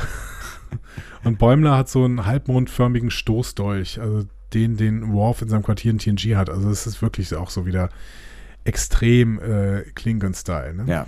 Und was mich aber irritiert hat, es ist gut, eine 20 zu würfeln. Ähm, hast du mal irgendein Rollenspiel gespielt? Nee, da bin ich echt überhaupt, das ist für mich eine recht fremde Welt. Du? Also ich habe ich hab eine Zeit lang ähm, habe ich äh, Rollenspiele gespielt ähm, in so einer, so einer äh, Pen-and-Paper-Gruppe. Ja. Und Ach, stimmt. wenn ja. du nach Dungeons and Dragons äh, Regeln spielst, dann ist es total gut, eine 20 zu würfeln. In Star Trek Adventures wäre das aber schlecht. Da ist eins der beste Wurf. Ah, okay. Und deswegen hätte ich jetzt gedacht, dass sie sich eher auf Star Trek Adventures beziehen, aber äh, machen sie hier nicht. Ja, ist vielleicht nicht das, das, erfolgreichere Star-Trek-Game, ne? Ja, aber es ist auch nicht unerfolgreich in den letzten Jahren, ehrlich gesagt. Also Star Trek Adventures boomt schon ein bisschen okay. in, dem, in, in einem speziellen Zirkel. Mhm. Ja. Wir sehen übrigens mitten im Spiel den Vorspann. Das finde ich eine interessante Wahl für einen Cold Open. Ja, stimmt. Um den es dann im Prinzip gar nicht mehr geht danach. Ja, So. ja. Ja, sie spielen ein paar Runden, äh, dann hören wir noch ein paar weitere Informationen. Das Spiel wurde gar nicht von Martok gesprochen, wie du gerade schon gesagt hast. Äh, Der äh, ist zu dieser Zeit übrigens immer noch klingonischer Kanzler. Das ist gar nicht mal so unspannend, ne? Mhm. weil äh, Martok war Kanzler, als wir in äh, Taking into the Wild, also das war da, wo äh, Worf Gauron umgebracht hat, und ähm, What You Leave Behind das letzte Mal gesehen haben. Ja. Und das war im Jahr 2375, jetzt sind wir im Jahr 2382. Mhm. Mit diesen sieben Jahren ist er dann schon fast so lange Kanzler wie Gauron. Der war acht Jahre Kanzler. Ach, krass. Ähm, und ich finde das schon relativ lang für so einen klingonischen Kanzler, weil ich meine, die, äh, die leben jetzt natürlich auch nicht äh, auf dem entspanntesten Posten irgendwie. nee. ne? Nee, ne, wirklich nicht, ja. Es gibt leider ähm, keine so richtige Geschichte des Klingonischen Reiches, wo die Regentschaftsdauern äh, eingetragen werden, weil vor Gauron war das Kmpek und der wird beschrieben als der am längsten regierende Kanzler in der Geschichte des Klingonischen Reiches. Es kann aber natürlich sein, dass Gauron den auf, äh, abgelöst hat damit schon und dass Martok dann dementsprechend fast jetzt schon einer der äh, am längsten regierenden klingonischen Kanzler wäre. Was ich ja ganz interessant finde, ist, dass das ja offensichtlich alles nur mit Macht zu tun hat und dass es da keine richtigen Regelungen gibt. Also, ne, da wird ja nicht irgendwie, weiß ich nicht, alle vier Jahre jemand neu gewählt oder so, sondern äh, der, der mächtig ist, der bleibt am Start. Ja, ich weiß gar nicht, ob uns das nicht mal irgendwann erklärt wird, weil die sitzen ja, die, die Kanzler sind ja die Chefs vom High Council. Ja, genau. Es gibt ja schon irgendwie Und sowas, was nach Demokratie am Ende aussieht, aber offensichtlich haben die Ja. nicht die Macht, ähm, den, den, oder das, das geht wahrscheinlich am Ende um Vertrauen, ne? Du brauchst den, das, das Vertrauen dieses Rates oder so. Ja, oder tatsächlich ist es so, dass du diesem High Council so lange vorsitzt, bis du umgebracht wirst und dann jemand anders aus diesem High Council deinen Posten übernimmt. Ja. Hm, keine Ahnung. Ähm, fallen dir noch andere klingonischen Kanzler an? Kanzler eigentlich ein? Außer den beiden. Ja. Ähm, pff. Gerade aus dem, aus dem Stehgreif nicht, aber wahrscheinlich aus der TNG-Zeit, oder? Mir wäre noch ähm, ein Kanzler aus der Filmzeit eingefallen, Mhm. der auch hier ähm, in Undiscovered Country Kanzler ist, nämlich Gorkon. Oh ja, stimmt, ja. So, der ist ja relativ wichtig, weil der da irgendwie auch diesen, diesen äh, Pakt da macht. Und äh, Lorel natürlich, ne? Lorel war auch Kanzlerin. Stimmt, klar, ja. Also bevor wir nie wieder was von ihr gehört haben, ja. Ja. Müsste Kanzlerin vor Gorkon gewesen sein. Und äh, Gorkons Tochter war dann eben auch noch Kanzlerin, nämlich Asset Bur. Ähm, ja, also fände ich spannend, da auch mal wieder mehr drüber zu erfahren über die Klingonen. Ich bin gespannt, in welcher Serie die bald mal wieder auftauchen. Also hier bei Lower Decks sind sie ja dabei. Ja, Ähm, weiß nicht, ob sie in Strange New Worlds dabei sind. Wahrscheinlich nicht, weil da äh, ziehen sie sich ja eher zurück. ja, ne? aber das, das wäre natürlich eine, eine Möglichkeit, weil in Discovery, ähm, mal abgesehen davon, dass wir sie noch nicht gesehen haben, sehe ich sie gerade noch nicht. So, also auch. Da, da sehe ich sie, das glaube ich schon. Also ich, Ja, ich finde, das ist auch am, äh, also es, es ist meinst, mal wieder das- fällig, dass wir die Klingonen sehen in Zukunft, weil die gibt's ja noch. hm. also du meinst, die haben das, die haben die bewusst ausgespart, weil sie mit denen noch was vorhaben. Ja, oder weil sie gerade keine Erz Erzählungen zu Klingonen hatten, aber sie zeigen uns auf Karten immer wieder, dass das Klingonische Reich noch existiert. Das heißt, ich glaube schon, dass wir die irgendwann sehen. Ja, aber es ist ja auch ganz witzig, dass sie nirgendwo auftauchen. Ne? Also es gab ja genug Gelegenheiten, die einfach mal irgendwo hinzusetzen. Ja, Ja. aber deswegen ist es natürlich auch spannend, wenn du irgendwann sagst, okay, da ist ein Schiff wieder in den klingonischen Bereich geflogen, wir müssen, sollten mal nachgucken, was mit diesem Schiff eigentlich passiert ist. Und dann Ja. treffen sie auf die Klingonen, die sich vielleicht für die letzten 300 Jahre zurückgezogen haben und ähm, keine Ahnung, Mittlerweile Urban Gardening gemacht machen haben. und ähm, friedlich geworden sind. Gardening. Klingonen im Gardening. Finde ich schön. Ja, ähm, das Gauron Ex äh, Expansion Pack kannst du zum Spiel noch zurück äh, dazu kaufen. Ja. Ne? Ähm, das hat lang gedauert, diesen Satz zu formulieren. Dabei war er Ähm, recht kurz. Und es ist noch ein Hinweis darauf, dass diese Stimmen fake sind. Ne? Also, Ja. weil äh, Gauron ist ja tot. Ne? Deswegen, ähm, der hätte das jetzt nicht mehr einsprechen können. Ja. It's a fake. Und ähm, dieser Fake kommt natürlich, kommt natürlich von den Ferengi. Ähm, wir, wir wissen ja aus Quarks äh, Geschichte, dass die Ferengis gute, Ferengi gute Faker sind. Absolut, ja. So. Mhm. Ich hätte jetzt noch fast gesagt, das wissen wir auch, wissen wir auch aus unserer aktuellen Politik, aber das ist eine andere äh, Aussage. Ist, Politik gibt es Ferengis? ja, ist unser Finanzminister nicht der große Nagus? ähm, apropos großer Nagus. Ich finde es total gut, dass der äh, große Nagus Rome, äh, der muss es ja gewesen sein, äh, Ja. diese gesellschaftlichen Reformen eingeführt hat. Denn äh, wir erfahren auch, dass der Schwarzmarkt der Ferengis neuerdings Steuern hat. Und Steuern waren ja immer äh, schlecht für Ja. die Ferengi. Ja. Ne? Ja, ja, genau. Das ist, das ist kein Spaß. So, während die anderen sich über das Spiel freuen, ist Mariner genervt, weil sie ist ja gerade in Betreuungssituation äh, durch Ransom. Mhm. Ähm, ja, und wenn man vom Teufel spricht, kommt er gerannt. Äh, Geransomed. meldet Ja. sich, Ransom meldet sich per Funk und äh, ruft Mariner zum Meeting, das in einer Stunde beginnt. Sie soll doch früh da sein und dafür ist sie schon fast zu spät. Rutherford äh, kommt später dann auch noch dahin. Ja, um normal pünktlich zu sein. Genau. Ja. Die anderen meinen übrigens, dass Ransom Mariner gar nicht so schlecht tut. Weil sie ist lange nicht mehr in die Brick geflogen. Ja, also offensichtlich scheint sie sich zu fügen. Also sie scheint sich der ähm, Lage äh, bewusst zu sein, dem, dem, dem Ernst Offensichtlich, der Lage. ne? Ja, das ist, das ist erstmal irgendwie verwundert das kurzfristig, ne?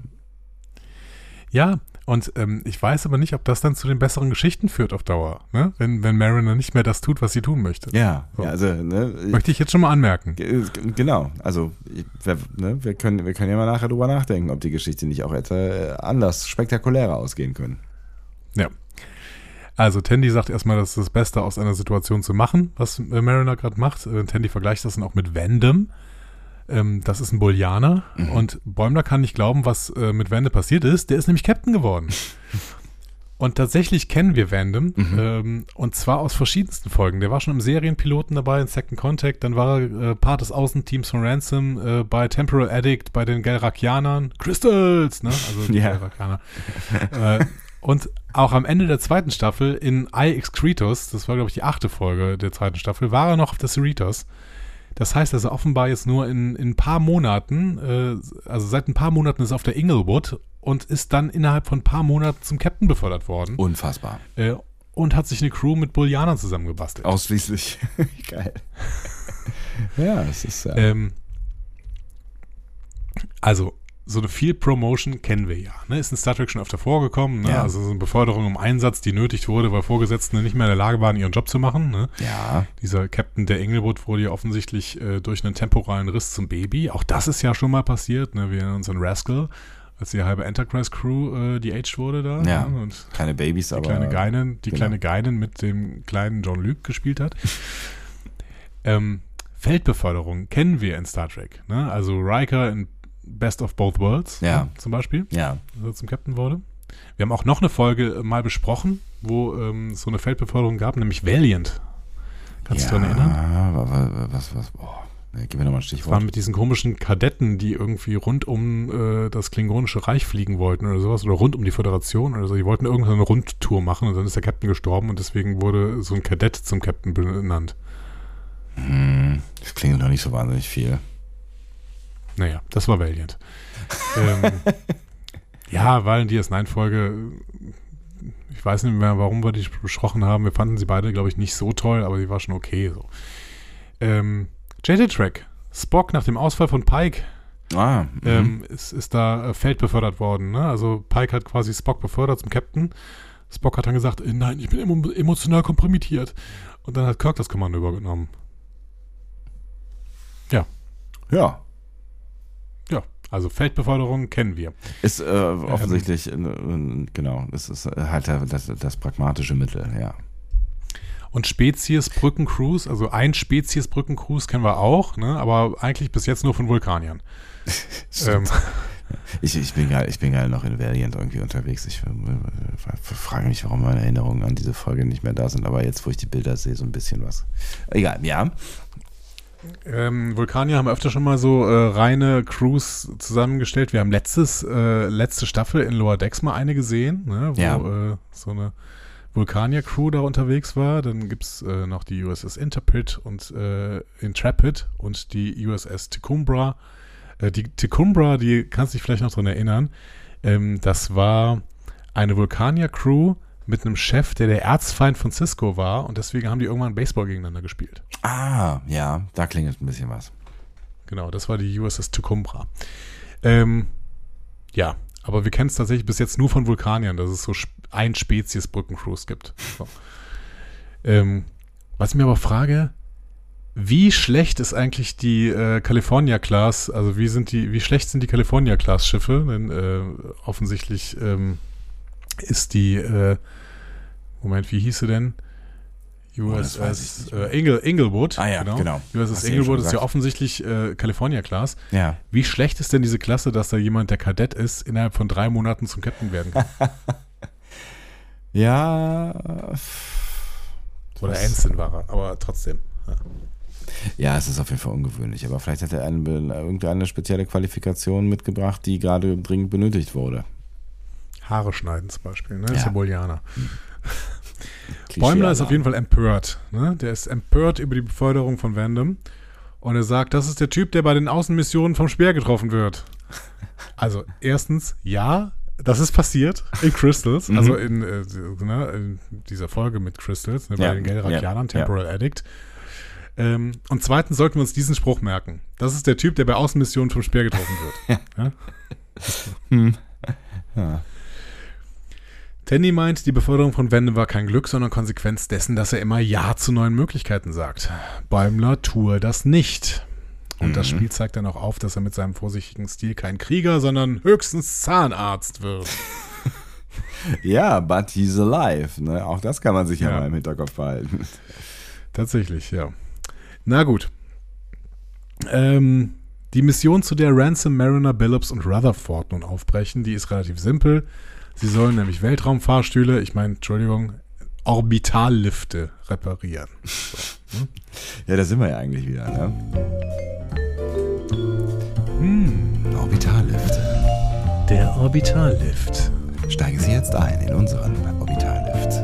Noch höher und noch tiefer. Noch weiter. Gut, ähm, ja, reicht auch wieder. Es ne? erinnert natürlich an JJ-Track, ne? Äh, wie du eben schon gesagt hast. Ja, es wobei es kein Orbitallift war, ne? oder? Das war ja ein Doch, Bohrer, es war ein Orbitallift. Nee, es war ein Orbitallift. Ah, nee, der Bohrer war wieder irgendwas anderes. Es war. Es war ein Orbitallift mit äh, so Plattformen, ähm, zwischen halt Plattformen. ja, du hast recht. Ja, ja, ja. Mhm. Auf der äh, einer ja auch zerschellt. Aber gut. Ähm, es gibt noch eine Episode quasi mit derselben Prämisse. Ja. Äh, nämlich Voyager Rise. Heißt auch noch Rise.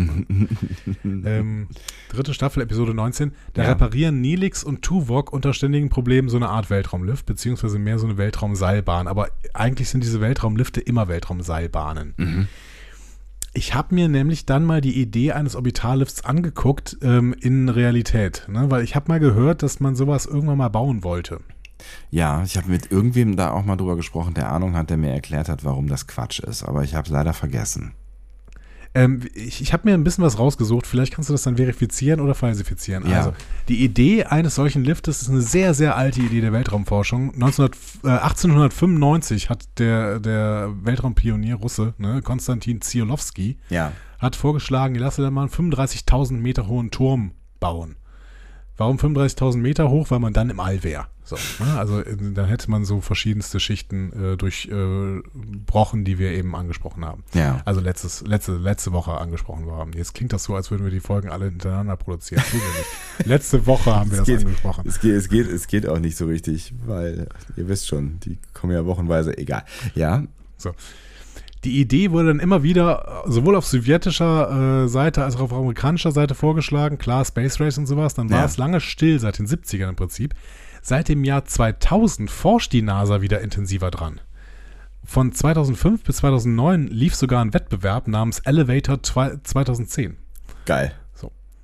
Bei der NASA. Und der war irgendwie mit 75.000 äh, dotiert. Also das ist, ähm, ist kein Spaß. Die NASA meint das ernst. So. Na, ich meine, die NASA hatte ja ein Problem mit den Space Shuttles, ne? Da haben wir ja auch drüber Ja. geredet, ne? Und die brauchten ja irgendwie eine Möglichkeit, Leute und Zeug zur ISS raufzubringen. Und bevor man jetzt wieder so ein Ja. teures Space Shuttle-Programm auflegt, kann man natürlich auch mal überlegen, dass man einfach mal eben schnell einen Fahrstuhl raufbaut, oder? Exakt, das ist der Anreiz. Mhm. Nämlich laut Schätzungen könnten die Transportkosten ins All auf ein Minimum gesenkt werden. Derzeit kostet tatsächlich jedes Kilogramm, was glaubst du, was jedes Kilogramm kostet, das man derzeit in ins All transportieren möchte?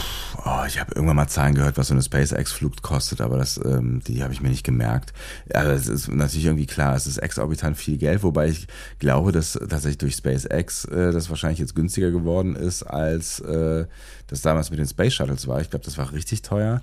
Keine Ahnung, was die, was die äh, bei, ähm, äh, bei den Russen gezahlt haben für, für denn das Taxi quasi.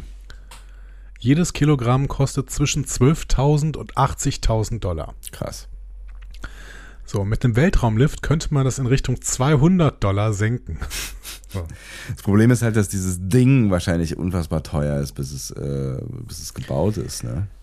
Also erstmal gibt es drei Probleme. Ähm, erstes Ja. Problem, welches Material nutzt man für das Seil? Also es wäre dann halt ein Seil, auf dem man so ein irgendwie so äh, irgendeine Gerätschaft hoch und runter ziehen kann. Ja. Also du baust, du Hast eine baust, Orbitalstation und eine Bodenstation. du baust keine, äh, keinen Turm da hoch, weil ich glaube, das ist statisch, ne, also so wie wir es jetzt gesehen haben, ne, das war ja quasi ein Gebäude, was da Nein, das, hochgeht. das, genau, das ist Quatsch. So, Äh, zumindest weil ich- für die Erde. Weiß natürlich nicht, wie der Planet aussieht, ja. Ich, ich glaube nämlich, dass es äh, ver verbessert mich, äh, wenn, wenn das Argument falsch ist, aber ich meine mich an das Argument erinnern zu können, dass ähm, es kein Baumaterial gibt, was ähm, mal abgesehen jetzt von, von Winden und all solchen Dingen und anderen äh, ne, Sachen, die dann vielleicht auch noch auf die Statik einwirken, aber das, das quasi irgendwann zwangsläufig in sich selbst zusammenfällt, weil es sein eigenes Gewicht nicht aushalten kann, wenn es irgendeine gewisse Höhe überschreitet.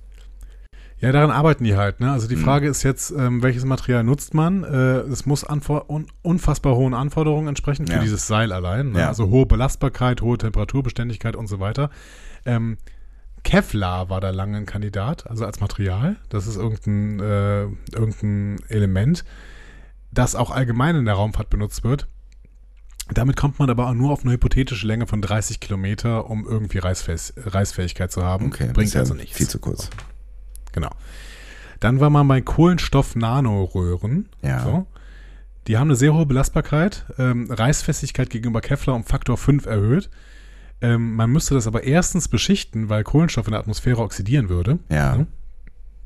Und zweitens hat es kein Labor bisher geschafft, eine Kohlenstoff-Nanoröhre von über 100 Meter Länge zu bauen. Das heißt, viel zu kurz. Ja. Viel zu kurz. So, ne? Dann gibt es eine Polyethylenfaser namens Dyneema.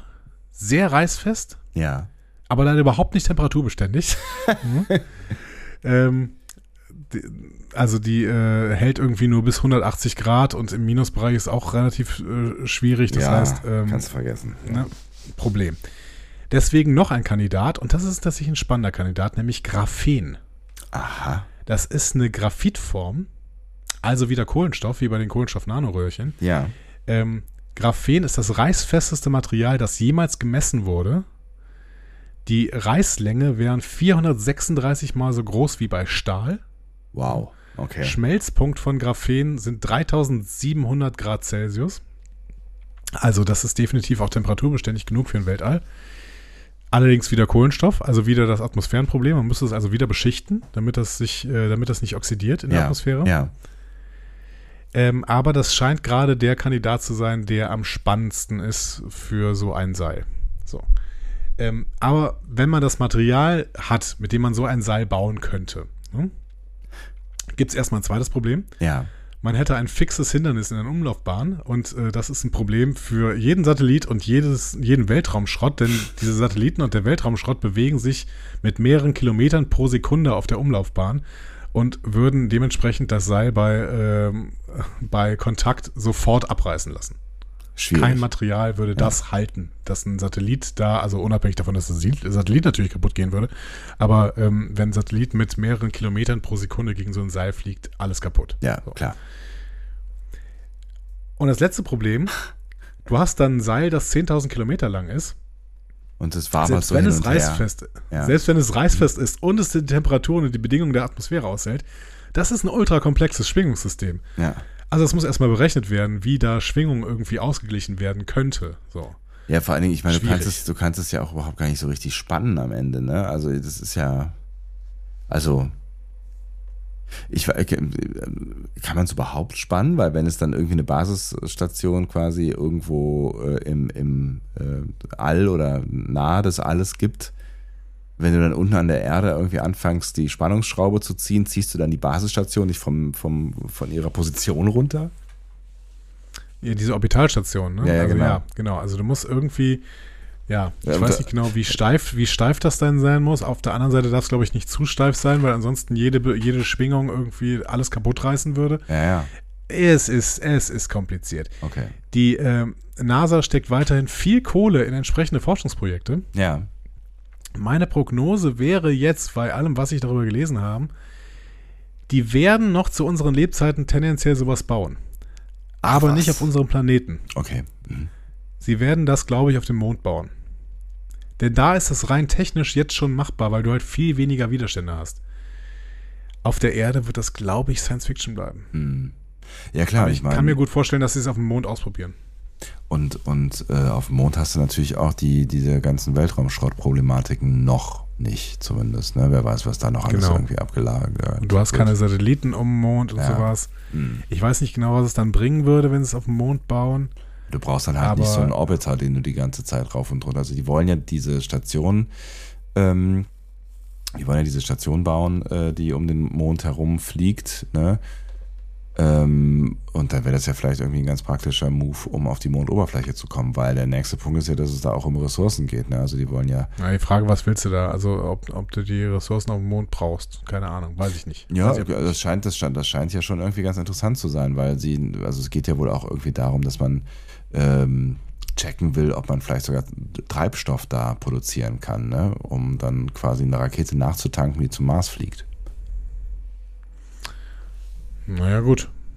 Fossile Bremsstoffe in der, äh, in, im Weltall zu benutzen, ist, glaube ich, noch nicht so ein großes Problem, ne? Ne, zu, Also man hat noch nicht gemerkt, dass es ein Problem ist. Genau, also Gut.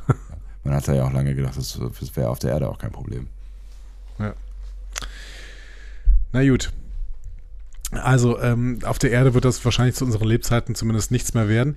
Ich kann aber verstehen, dass die hier diese Dulai, äh, Dulainianer, Ja. Dulainianer, ne, dass die da ein dringenderes Bedürfnis haben, weil uns wird ja erzählt, dass der Planet so eine aufgeladene Thermosphäre hat, dass Tran- Transporte zur Oberfläche unmöglich sind.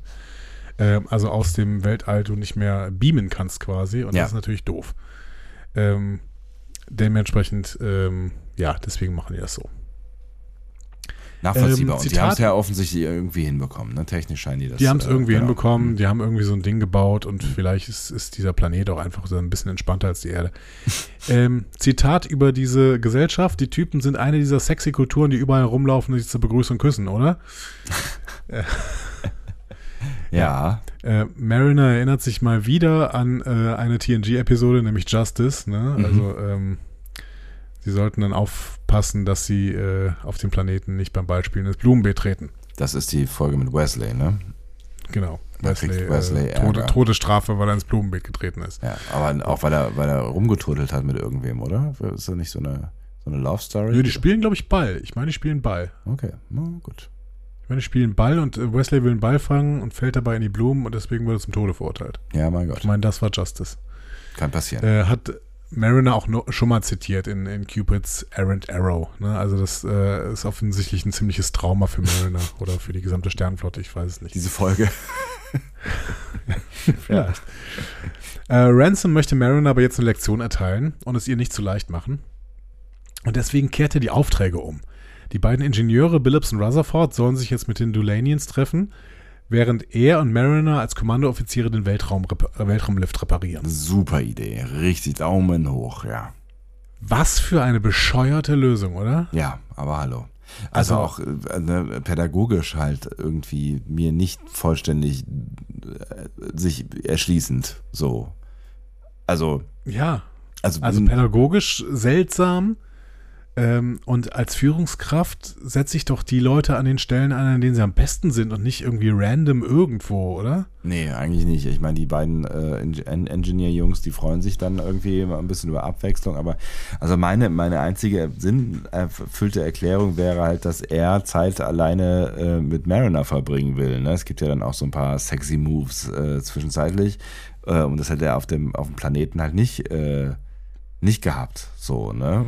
Hast du da sexy Vibes zwischen äh, Ransom und Mariner? Ich habe ja, ich, ich glaube ja, ich glaube ja seit Anbeginn der Tage, dass äh, Ransom da so einen, so einen leichten Crush äh, hat. Nee, sehe ich gar nicht. Ich glaube, der wirklich, der wollte irgendwie eine Ihr Lektion zeigen. Sie wollte so. Aber nee, er der wollte, ja, nee, der wollte, wollte so eine Lektion äh, erteilen. Der wollte ihr quasi zeigen, ähm, ja, äh, selbst wenn das ein Scheißauftrag ist, musst du mir gehorchen, weil ich bin Führungsoffizier. Aber er, er, er hebt doch da diese Sachen so hoch und macht so Sit-Ups und so ein Krams und äh, Das macht er halt immer. Na, nee, nee, nee, nee. Ich fühle ich spannend. Hab ich ich überhaupt nicht eine so andere empfunden. Ebene. Ja. Dein Radar ist angesprungen. Was ist auf dem Radar? Erzähl, erzähl's doch bitte mal äh, in äh, den Kommentaren oder in den sozialen Medien.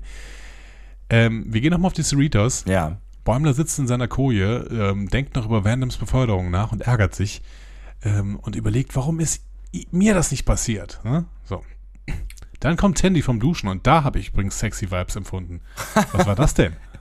Kommt ja- mit, mit dem Handtuch und setzt sich erstmal bei, bei Bäumler aufs Bett. Aber da ist doch nichts passiert. Also ich meine, also Nee, Bäumler. Bäumler äh, interessiert das so absolut null. Aber das ist vielleicht auch so ein bisschen so wie wenn du halt irgendwie ähm, in der, in der, weiß ich nicht, im Militär zusammen dienst, dann teilst du halt auch äh, Dusche und so ein Krams. Also ich meine, die haben ja keine Nee, ich glaube aber, das da. lag an Bäumler. Bäumler hat in der letzten Folge doch schon gezeigt, dass er überhaupt nicht auf diese Sachen von den, von den äh, Weinmädels da angesprungen ist. Da. Das stimmt, aber das, äh, ja, aber was sollte, meinst du, sollte uns sagen, Bäumler ist äh, ähm, nicht empfänglich für äh, irgendwelche sexy Wipes? Doch, der hatte ja so eine Ex-Flamme, in die er dann total verknallt hat. Ja, aber da war da- Cupid, Cupid Aaron's Arrow. Ja, da, hat, äh, da, er, da, da war er in Love. ja. Ich weiß nicht, ich fand das irgendwie seltsam. Ich fand, Tandy äh, hat da schon irgendwie so ein bisschen, keine Ahnung. Wollte, wollte sie sich nicht annähern, meinst du? Nee, habe ich nicht gedacht. Das, da, da ist mein Radar völlig. Okay, da, da ist meins angesprochen. Wir haben offensichtlich beide entweder sehr seltsame Radare oder gestörte Radare oder beide sehr individuell Aber du glaubst eingereichte halt, Radare. nein, aber du, du glaubst ja nicht, dass da irgendwie ein Interest auf ihrer Seite ist, oder? Ja, vielleicht hat Tandy gemerkt, dass das mit Rutherford eher so äh, Friendzone ist und vielleicht ne, geht es in sich eine den andere nächsten Richtung weiter. Aus der Friends Crew. Wer weiß. Naja, Sehe ich nicht. Sehe Ähm, ich nicht. Nee.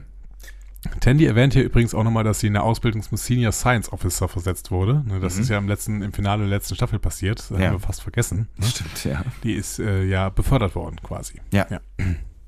Äh, nachdem sie ähm, immer mehr bei Tiana angeeckt ist in der Krankenstation. Genau. Sie hat ja schon gedacht, dass sie gefeuert wird, aber dann Ja. wurde sie quasi befördert. Ja, Tandy gibt ihm jetzt den Rat, auch einfach mal ins Risiko zu springen.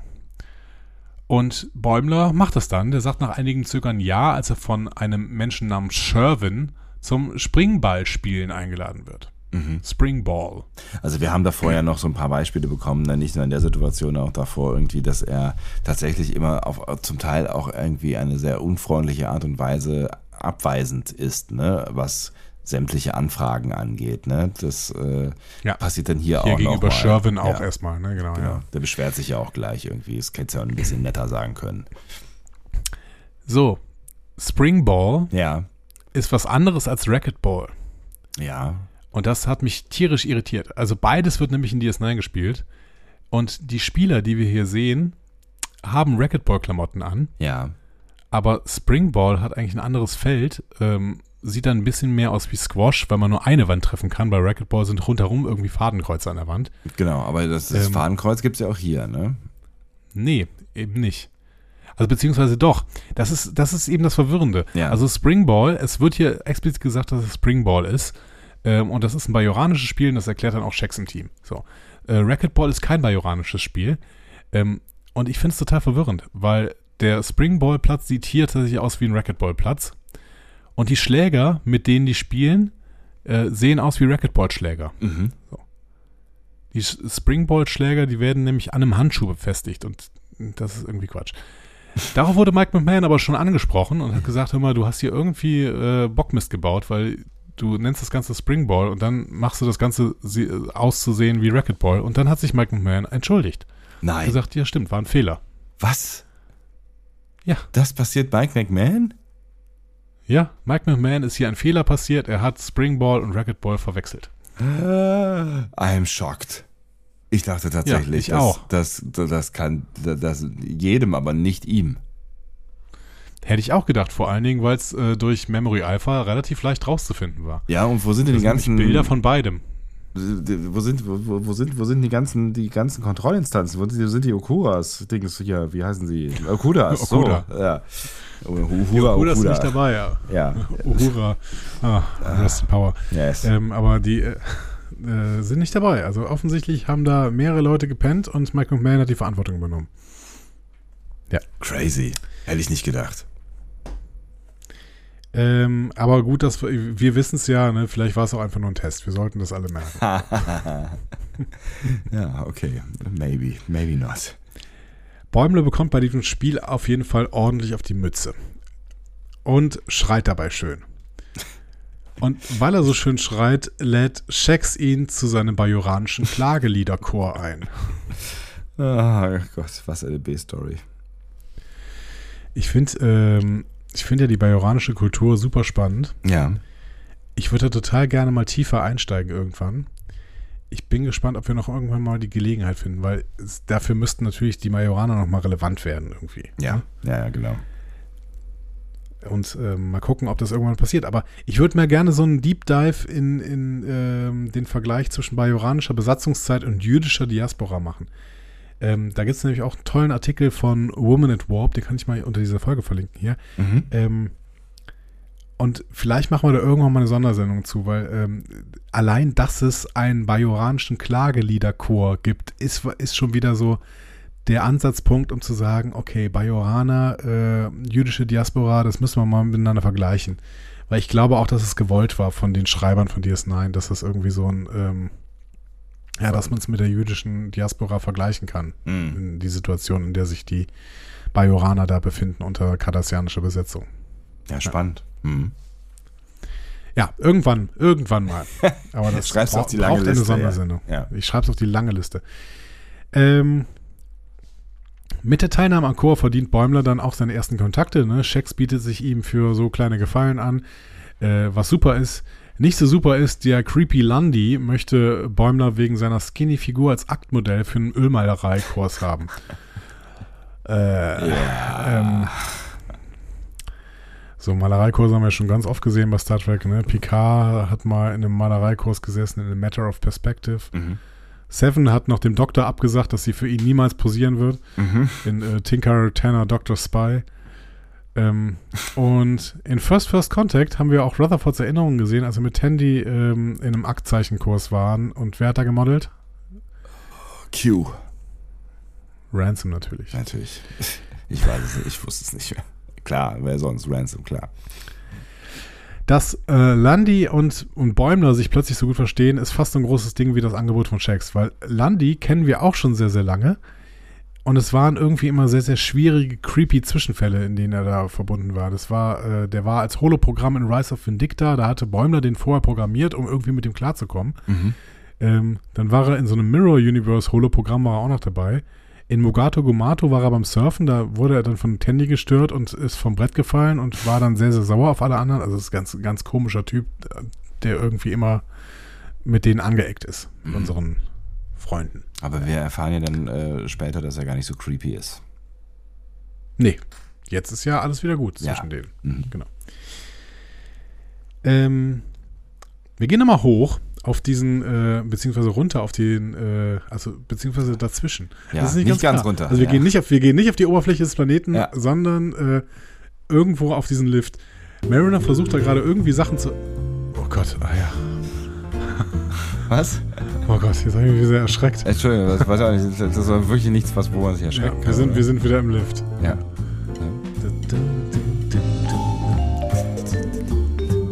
Mariner repariert Sachen. Oh Gott, er singt. Nee, das lassen wir. Mariner repariert Sachen. Psst, psst. Ähm, ja, und Ransom macht irgendwelche Squats mit irgendwelchen Röhren. Das ist das, wo du Sexy Vibes von äh, Ransom erkannt hast. Ja, ich, ich, also ich finde, ich finde schon, dass er da um seine, äh, um ihre Aufmerksamkeit buhlt. Der ist einfach so, der stellt sich gern da. Na, ja, ja, your point, aber äh, in dem Fall glaube ich nicht nur. Auch ganz am Schluss die Szene, wo er sich dann doch ein bisschen gefreut hat darüber, dass hier äh, er, dass Mariner was Nettes gesagt hat. Nein, der hat sich gefreut, dass jemand erkannt hat, wie toll er ist. Ich bin mir nicht Naja. ganz sicher. Äh, Billups und Rutherford lassen sich währenddessen bei den Delanians gut gehen. Auf dem Plan steht gerade Pool äh, mit Cocktails und Massagen. Anschließend ein Tanzenfest und ein Saufwettbewerb. Ähm, Da, da, da hat übrigens Mariner am, am heftigsten reagiert beim Wortsaufwettbewerb. was? Äh, Billups gibt Ransom noch einen Reparaturtipp und Mariner betont einmal mehr, dass diese beiden Ingenieure massiv besser geeignet für den Job wären, als Mariner und Ransom es selbst sind. Klammer auf, zu Recht, Klammer zu. Schöner Satz übrigens von Ransom, ich weiß nicht, ob du den gehört hast, zu Billups. Wir möchten nicht, dass du dort unten versehentlich ein König wirst. Den weißt habe du noch, worauf sich das bezieht? äh, den hab ich gehört, also war nicht Data mal irgendwann König von irgendeiner Sause? Nee, das ist eine ähm, innere, äh, eine innere Referenz innerhalb von Lower Decks. Ach was, okay. Denn Billups ist ja der ähm, eigentlich der Thronfolger von Hesperia, wie wir in Where Pleasant Fountains Lie gehört haben. Genau. Und der wird dann Stimmt. König von Hesperia, wenn er seine Jungfräulichkeit verliert. Das heißt, wir möchten nicht, dass du dort unten versehentlich ein König wirst, bezieht sich darauf, dass er nicht so viel Spaß haben soll. Geil, okay. Ja, das hatte ich gar nicht mehr auf dem Schirm, klar. Ich erinnere mich aber lebhaft an die Folge. Ja, ich äh, auch. Ich, freu- ich würde mich auch nochmal freuen, dass wir irgendwann nochmal zu Hesperia zurückkehren. Die äh, Menschen, die einfach die ganze Zeit mit Shakespeare, Shakespearean English sprechen. Ja. Ähm, Ruther- Rutherford freut sich auf jeden Fall so sehr, dass er erwägt, die Division erneut zu verlegen, wie er sagt. Ähm, das ist ein, ein Callback an Envoys, Mhm. wo er ja versucht hat, verschiedene äh, Divisionen zu durchlaufen. Also Kommando, Medizin, Sicherheit, ne, Mhm. bis er dann äh, zum Ingenieurwesen gekommen ist. Ja. Also beziehungsweise zurückgekehrt, war er ja vorher auch. Ja. Ja, ähm, interessante Situation auf jeden Fall. Wir gehen vorübergehend nochmal zurück auf die Cerritos und zwar in die Messe. Da sind relativ viele Leute vom Planeten unten. Wegen- Deswegen sieht das Ganze auch irgendwie aus wie ein, keine Ahnung, Aldiana Club in den 80ern. Grund dafür ist, äh, dieser Orbitallift ist halt kaputt. Ja. Und bevor die dann auf der Station im Orbit rumhängen, beamen sie offensichtlich erstmal zu Cerritos und machen dann irgendwie die Messe da unsicher. Ja, das haben die doch, also die Beam nicht, aber das, die, äh, das haben die doch irgendwie ganz am Anfang noch erklärt, hat, hat äh, Ransom das, glaube ich, erklärt, dass die Cerritos jetzt noch die Leute abholt, ähm, die da irgendwie noch auf dem Portal äh, irgendwo auf der obersten Etage stehen. Ja, okay, das habe ich gar nicht mitbekommen. Ähm, ich dachte, Tandy sagt das hier jetzt nur, ähm, also sie sagt das, aber äh, ja. Im Hintergrund sitzt aber beispielsweise auch ein Klingone Mhm. oder eben dieser Jäger rum. Also nicht nur äh, die Leute von äh, dem Planeten. Ja. Bäumler feiert mit einem Drink seine Erfolge bei Shax und Lundy als äh, Ausdruck seines neuen Wesens, ne? Bold Bäumler. Tandy mahnt und sagt, ja, dein Plan ist jetzt immer Ja zu sagen, aber das ist ja schon wieder ein Plan. Besser wäre es mal überhaupt keinen Plan zu haben. Bäumler will das nicht hören und stolpert damit äh, mitten in eine Jagd einer Jägerspezies, riesig groß, die ihn dann auch sofort als Beute markiert und die Jagd in einer Stunde starten lässt. So, Ja. ähm, wir kennen zwei Jägerspezies mindestens. Wir haben sie auch schon erwähnt. Die Erosion bei Voyager, ne, Ja. sehr präsent. Äh, Gibt es viele Folgen. Ähm, das hier erinnert mich aber, wie du auch eben gesagt hattest, mehr an diese Jägerspezies bei Tosk, der Gejagte. Ja. Die, die Spezies hatte keinen Namen. Ne? Ähm, es war nur klar, dass Tosk äh, der Name immer für die Beute ist. Ja, genau. Das, die waren ja auch immer so völlig so wenn, wenn irgendwas, was sie gemacht haben, in Frage gestellt worden äh, ist, hat, hat auch die Beute immer gesagt, aber ich bin Tosk. Ja, ja, genau. Also war das muss alles, doch so sein. Ich bin Tosk. Das war alles ein bisschen äh, einsilbig alles in allem, ne? Ja, aber ich bleibt mir sehr, sehr gut in Erinnerung. Mhm. So. Die Folge. Also ich, ich glaube, die ist gut. Jetzt, sie, sie ist mir tatsächlich auch irgendwie in Erinnerung geblieben und man fragt sich, äh, also ich frage mich, äh, warum eigentlich genau? Aber gut. Ich bin Tosk. ähm, die äh, Spezies von dem Jäger heißt Kromsapion. Ja, ach die, Kan also, kannten wir bis jetzt noch nicht. ich wollte gerade fragen, ja. Und äh, haben, die, haben die einen Anzug an? Also ist das, äh, also äh, offensichtlich ist es ja ein Anzug, weil äh, zwischendurch irgendwas aufgefahren ist, aber sehen die ganz anders aus am Ende? Ja, offensichtlich, ne? Also es ist offensichtlich so wie. Hat mich ein bisschen vom Look her an Alien erinnert. Ne? Also an äh, das Alien aus Alien. Mich hat es ein bisschen an die, ähm, ich weiß nicht, es ist, eigentlich hat es gar nichts miteinander zu tun, aber irgendwie, ich musste an die Wollonen denken von, von ähm, äh, Babylon 5. Äh, bin ich wieder raus? Ja. Mhm. Deswegen gehen wir nochmal zu dieser Episode zurück. Der Typ heißt äh, Crunch, also K-Ranch. Ja. Laut McMahon übrigens ein Akronym aus Ketchup und Ranch. Ähm, wussten offensichtlich keinen Namen und dann hatten sie da gerade zwei Soßen auf dem Tisch stehen. Ähm, ja. Und äh, da, da gehen wir gleich hin. Ey. ey, wenn du so arbeitest, das ist kein, das Hat jemand einen Namen für den Typen? Hm, weiß Ja. nicht. Vielleicht irgendwas mit einem Apostroph. Hm, ja, okay. Was denn zwischen dem, was denn vor dem Apostroph und hinter dem Apostroph? Ähm, Crunch. Wie kommst du darauf? Okay. Okay, gut. Ja, sage ich nicht. Ähm, Ransom guckt auf jeden Fall gerade oben, äh, nee, unten auf dieser, auf dem Lift äh, YouTube-Videos der Dulanianer, die ihm erklären sollen, wie der Lift repariert wird. Da habe ich mich gefragt, wenn die Dulania- Dulanianer YouTube-Videos machen, wie der Lift repariert wird, warum machen die das nicht einfach selbst? Das ist eine gute Frage, ja. So. ist, äh, keine Ahnung, ja.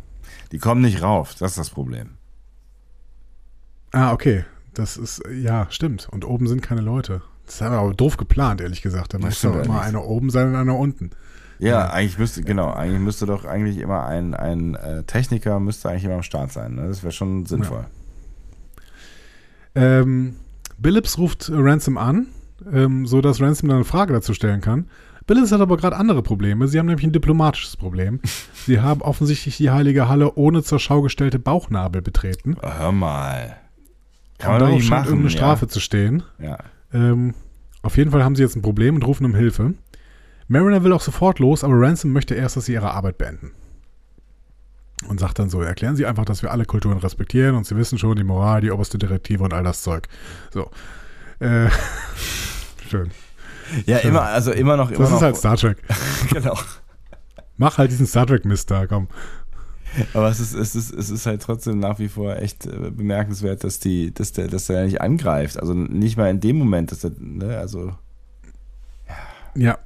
Ja, Mariner platzt dann jetzt auch der Kragen und Ja. sagt, ja, ich habe ja verstanden, was du mir sagen willst, aber müssen wir für die Lektion wirklich die beiden Ingenieure draufgehen lassen? Ähm, und Ransom sagt, nee, wir ziehen das jetzt erstmal durch hier. So.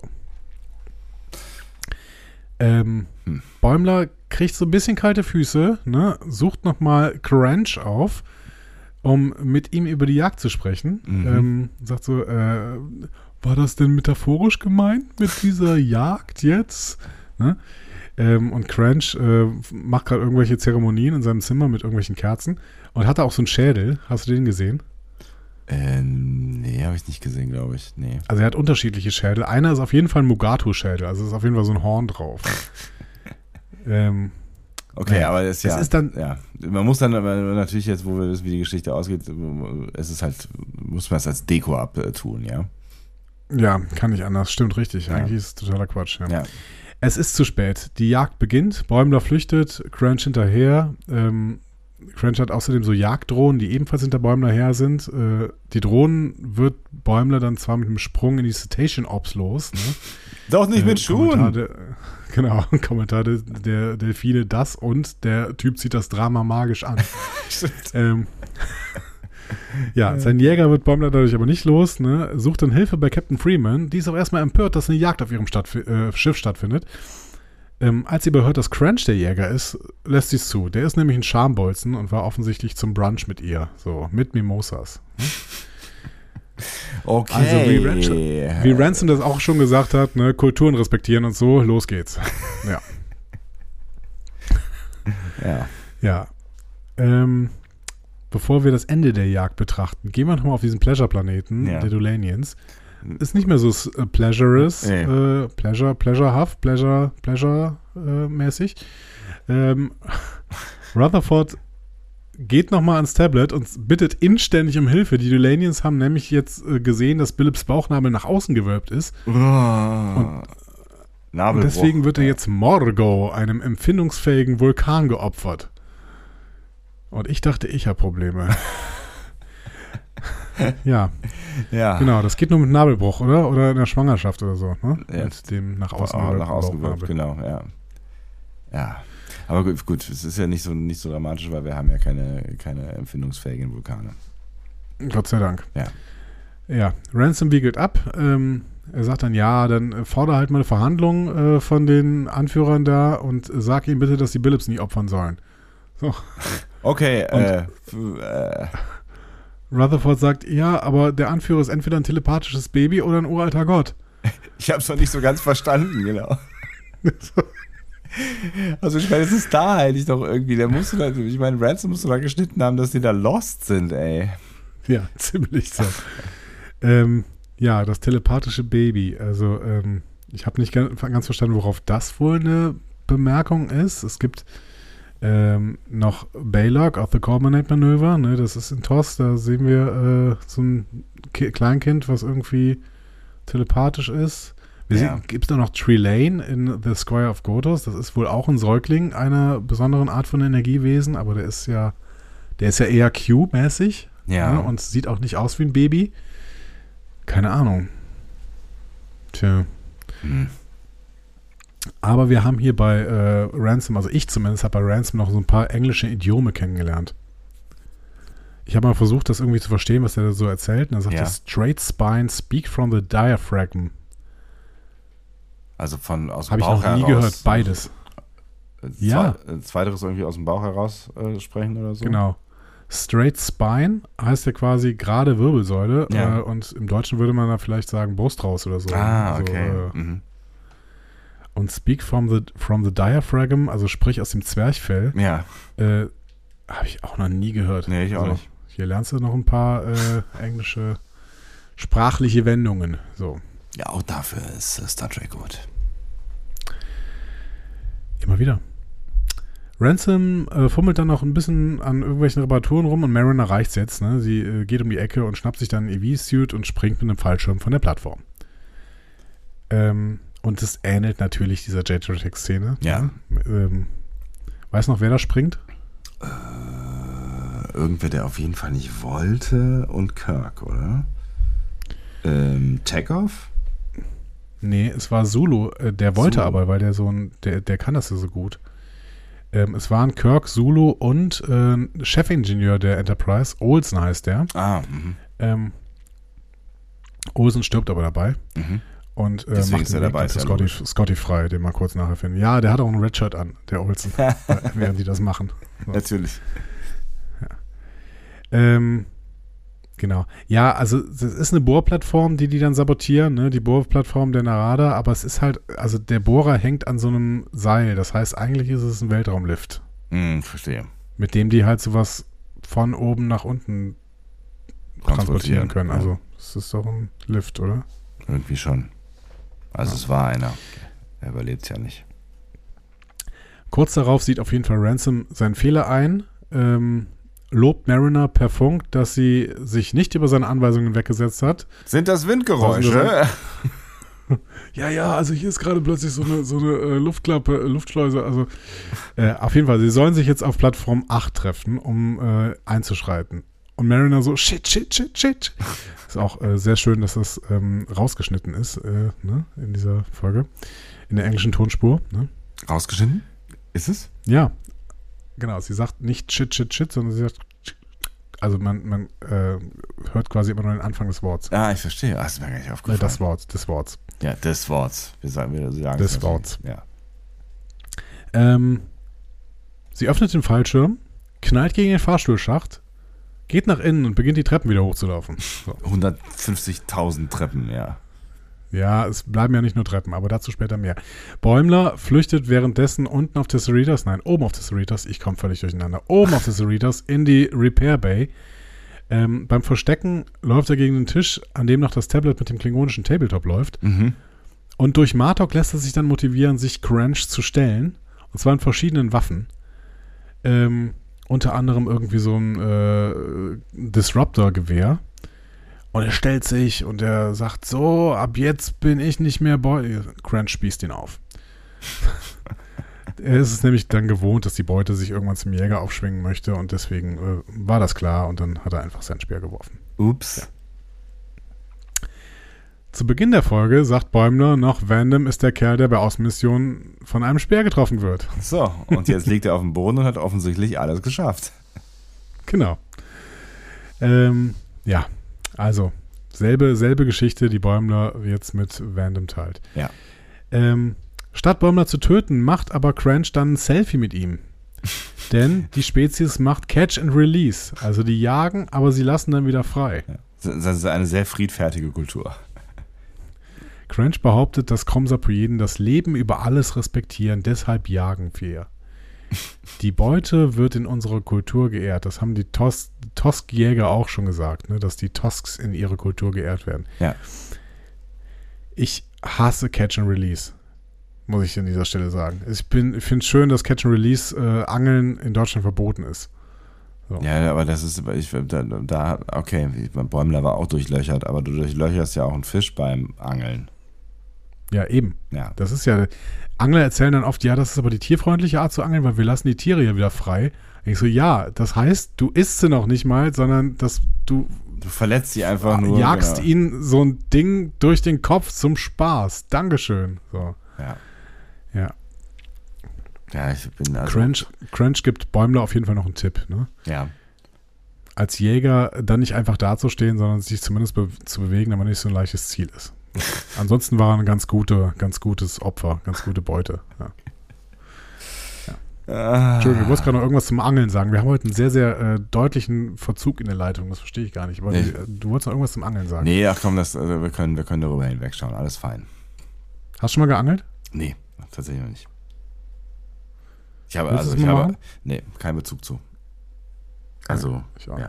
Ich wollte eigentlich eben nur sagen, ich will jetzt keinem Angler äh, oder keiner Anglerin auf die Füße treten, aber mir ähm, erklärt sich leider so gar nicht der Sinn dieser Tätigkeit. Also wirklich nicht. Also vor allen Dingen halt, Kommst ne, halt- wenn's, Also ne, Angler sagen immer, du kommst so zur Ruhe, aber Ja. ich meine, dafür musst du ja eigentlich nicht angeln. Ne, jetzt setze ich halt in den Wald so von See. ja, mein Gott, ja. Ähm, so. Wir gehen mal wieder runter. Jetzt habe ich es mal richtig gemacht. Ja. Äh, in den Fahrstuhl. B bitte nicht die Musik. Ähm, Im Fahrstuhl ist eine Kletterwand, ähm, mit die Mariner jetzt nutzt, um schneller nach oben zu kommen. Und sie kotzt dabei über die Gesellschaft ab, die eine solche Kletterwand baut. Stupid Society, built on exercise and wellness. Ja, das hat sie recht. Hat mir gut gefallen. Ja. Ähm, Ätzend, völlig ätzend, ja. Sie kommt gerade rechtzeitig, als Ransom vom Klo kommt und die äh, Plattform 8 betritt. Ähm, Mariner ist völlig fertig und Ransom sagt, ja, lass mal runter skydiven. Also für Mariner nochmal. Ja, aber weiß er ja nicht, ja. Weiß er nicht. Und dieses Mal schläft Mariner auf dem Weg nach unten ein, weil sie so kaputt ist so, und fängt an zu schnarchen. Äh, die beiden landen im empfindungsfähigen Vulkan Morgo, wo, äh, jetzt sage ich schon Morgo, weil, weil in äh. Morgoth. Oh, ja. Morgoth. Ähm, Morgo, wo Rutherford und Phillips aufgehängt worden sind, also Gott sei Dank nicht an, äh, am Hals, sondern an ihren Händen. ja. Die Bauchnäbel sind übrigens so sonnengemalt. Das ist so ein kleines Gimmick, was mir aufgefallen ist. Ah, hab ich gar nicht gesehen. Ähm, die beiden werden im Namen von Metric, dem äh, telepathischen Babyleader, und äh, 355, dem empfindungsfähigen Computer, geopfert. So. Also empfindungsfähige Computer kennen wir ja, ne? Landru äh, aus Return of the Arkans und, und Val aus The Apple. Ähm, und The Apple war, glaube ich, die erste Star Trek-Folge, die ich je gesehen habe. Ach, echt? Okay. Der Moment der Erkenntnis heißt sie auf Deutsch. Ja, habe ich im Studium geguckt. Also äh, wurde, wurde mir gezeigt im Studium. Interessant. Okay, ja, da habe ich, bin ich raus. Äh, habe ich keine, ich google gerade nach Bildern. Das ist eine TOS-Folge, Ja, ja. ähm, eine Gesellschaft, die sich, ähm, äh, die sehr, sehr gut funktioniert und die halt einen empfindungsfähigen Computer anbieten, ne? nämlich Valve. das, das kommt doch, das kommt doch nochmal irgendwo. Gibt es da ja eine TNG? Ja, wie gesagt, bei Landru, ne? also Return of the Arkans. Und Ja. ähm, ähm, ja, die Enterprise Crew entscheidet dann, dass diese äh, Gesellschaft nicht frei ist und zerstören diesen Computer, sodass diese Gesellschaft danach wesentlich schlechter geht, aber sie sind zumindest frei. Und dann ähm, war meine Frage im Studium, ähm, war das eigentlich ethisch korrekt, das so zu tun? Naja. Schwierige Kiste, ja. Ja, spannende philosophische Frage. Kann man äh, ewig drüber sprechen. Haben wir auch gemacht. ähm, ja, Mariner ähm, kommt dann an und sagt, Alter, empfindungsfähiger Vulkan, telepathisches Baby und ein Supercomputer, ein bisschen zu viel, ne? Der Vul Vulkan verteidigt das System dann als perfektes System der Checks and Balances. Ja, Naja, gut. ja genau. Es, es könnte auch äh, Kritik an, an den Checks and Balances in den USA gewesen sein. Was ich mich noch gefragt habe, vielleicht war das nicht beabsichtigt, Ja, aber das mit dem Vulkan. Es gibt ja Kulturen, die Vulkane verehren. Ne? ja. Beispielsweise bestimmte Teile der indigenen Bevölkerung von Nicaragua. Mhm. Und die haben auch dem Vulkan gegenüber oft Menschenopfer dargebracht. Ne? Okay. Und das waren dann immer kleine Kinder oder Jungfrauen.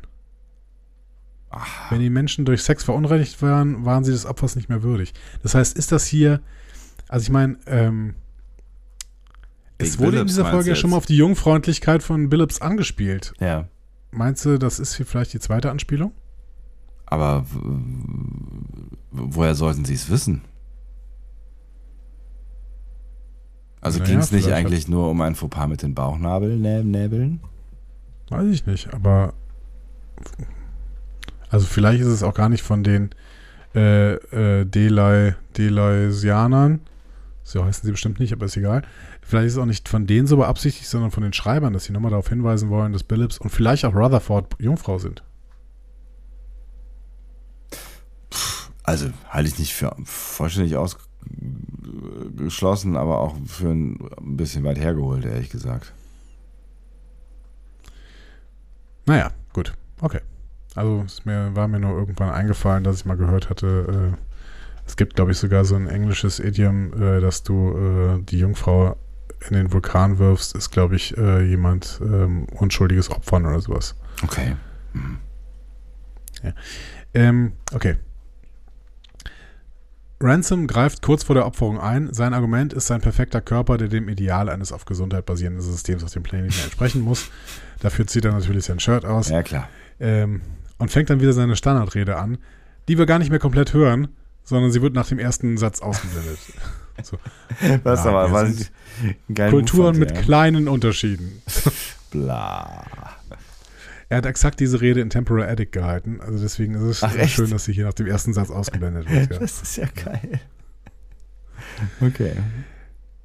Ähm, zurück auf das Cerritos ruft Ransom Mariner in äh, seinen Bereitschaftsraum, entschuldigt sich bei ihr ähm, und sie betont, dass sie sich gut verhält, weil sie auf der Cerritos bleiben will. Und sie hat ja auch tatsächlich bis zu ihrem sehr kurzen Ausflug da sehr, sehr lange stillgehalten und das alles ertragen, was er da mit ihr gemacht hat. Das heißt, wir können das fast sogar ernst nehmen, was sie hier erzählt. Ne? Ja. Wobei, ne, ne, ich hatte das Gefühl, sie, also, sie struggelt auch mit ihrer äh, äh, nicht ganz äh, aufrichtigen Ehrlichkeit. Ja, sie lobt dann noch Ransom. Ja. Ne? Und der sagt, ja, sie soll nicht schleimen, hau ab, so. Ne? Mhm.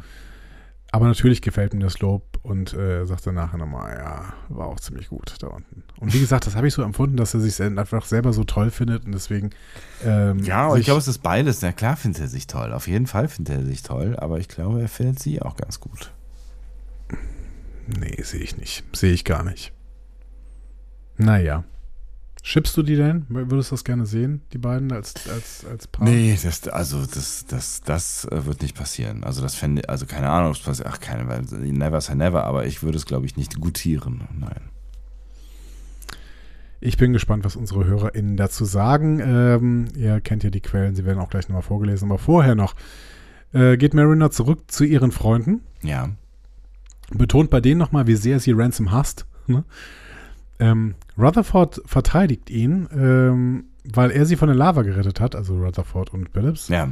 Ähm, in diese Situation hat er sie auch erst gebracht, aber gut, das ähm, erwähnt Mariner auch nochmal, aber es verheilt irgendwie. Ja. Dann kommt Bäumler dazu. Seine Schulter ist schon fast wieder in Ordnung. Und äh, er will daran festhalten, keine Pläne zu machen. Er wird jetzt Bold Bäumler. Für immer. Und äh, er wird auch für immer, wird sich seine Schulter ein bisschen komisch anfühlen. Erfährt er ja dann auch noch, ne?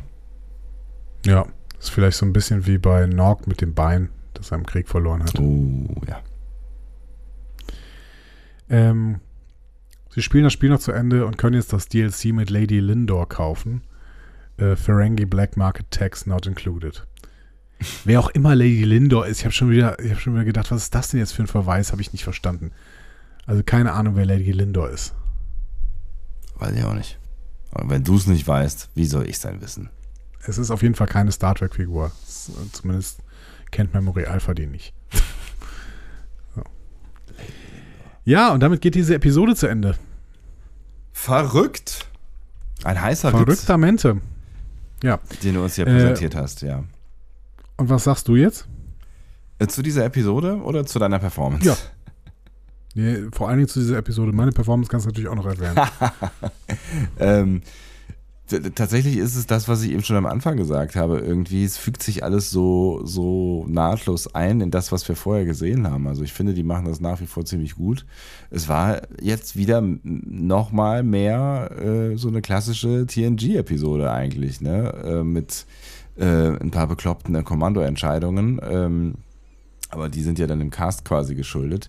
Ähm, oder dem der, der Personalie Ransom.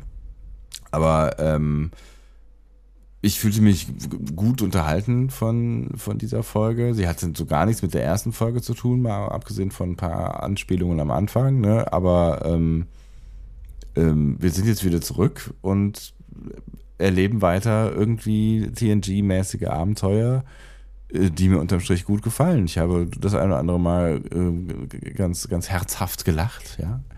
Ähm, und fühlte mhm. mich 25 äh, oder wie lange Minuten das auch immer waren, gut unterhalten. Also ich finde, die machen auf einem hohen Niveau weiter. Es gibt aus meiner Perspektive äh, nicht viel zu meckern.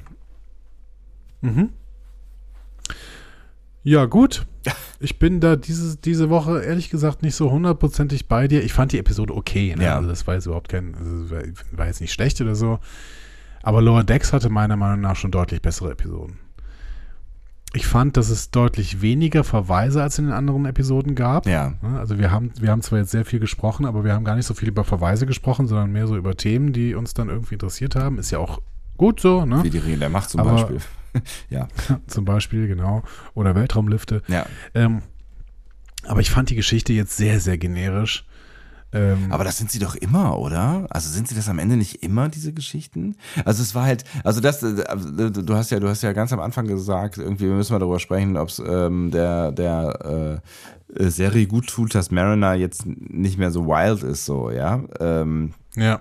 Und das, ja, das, ist, das war schon eher eine ruhigere Episode, das stimmt natürlich. Also, aber ja, insgesamt finde ich, hat sich diese Serie schon auch in der letzten Staffel eher weg von äh, mega crazy abgefahren ähm, in diese Richtung hier bewegt.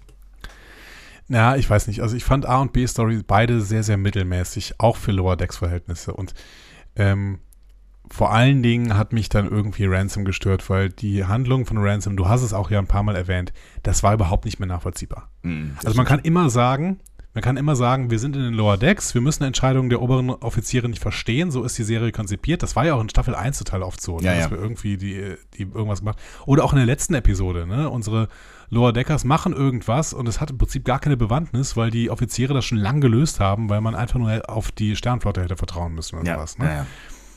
Aber dafür wird mir hier zu klar, was Ransom will und dann argumentiert er ja auch total schwach und wirklich dumm.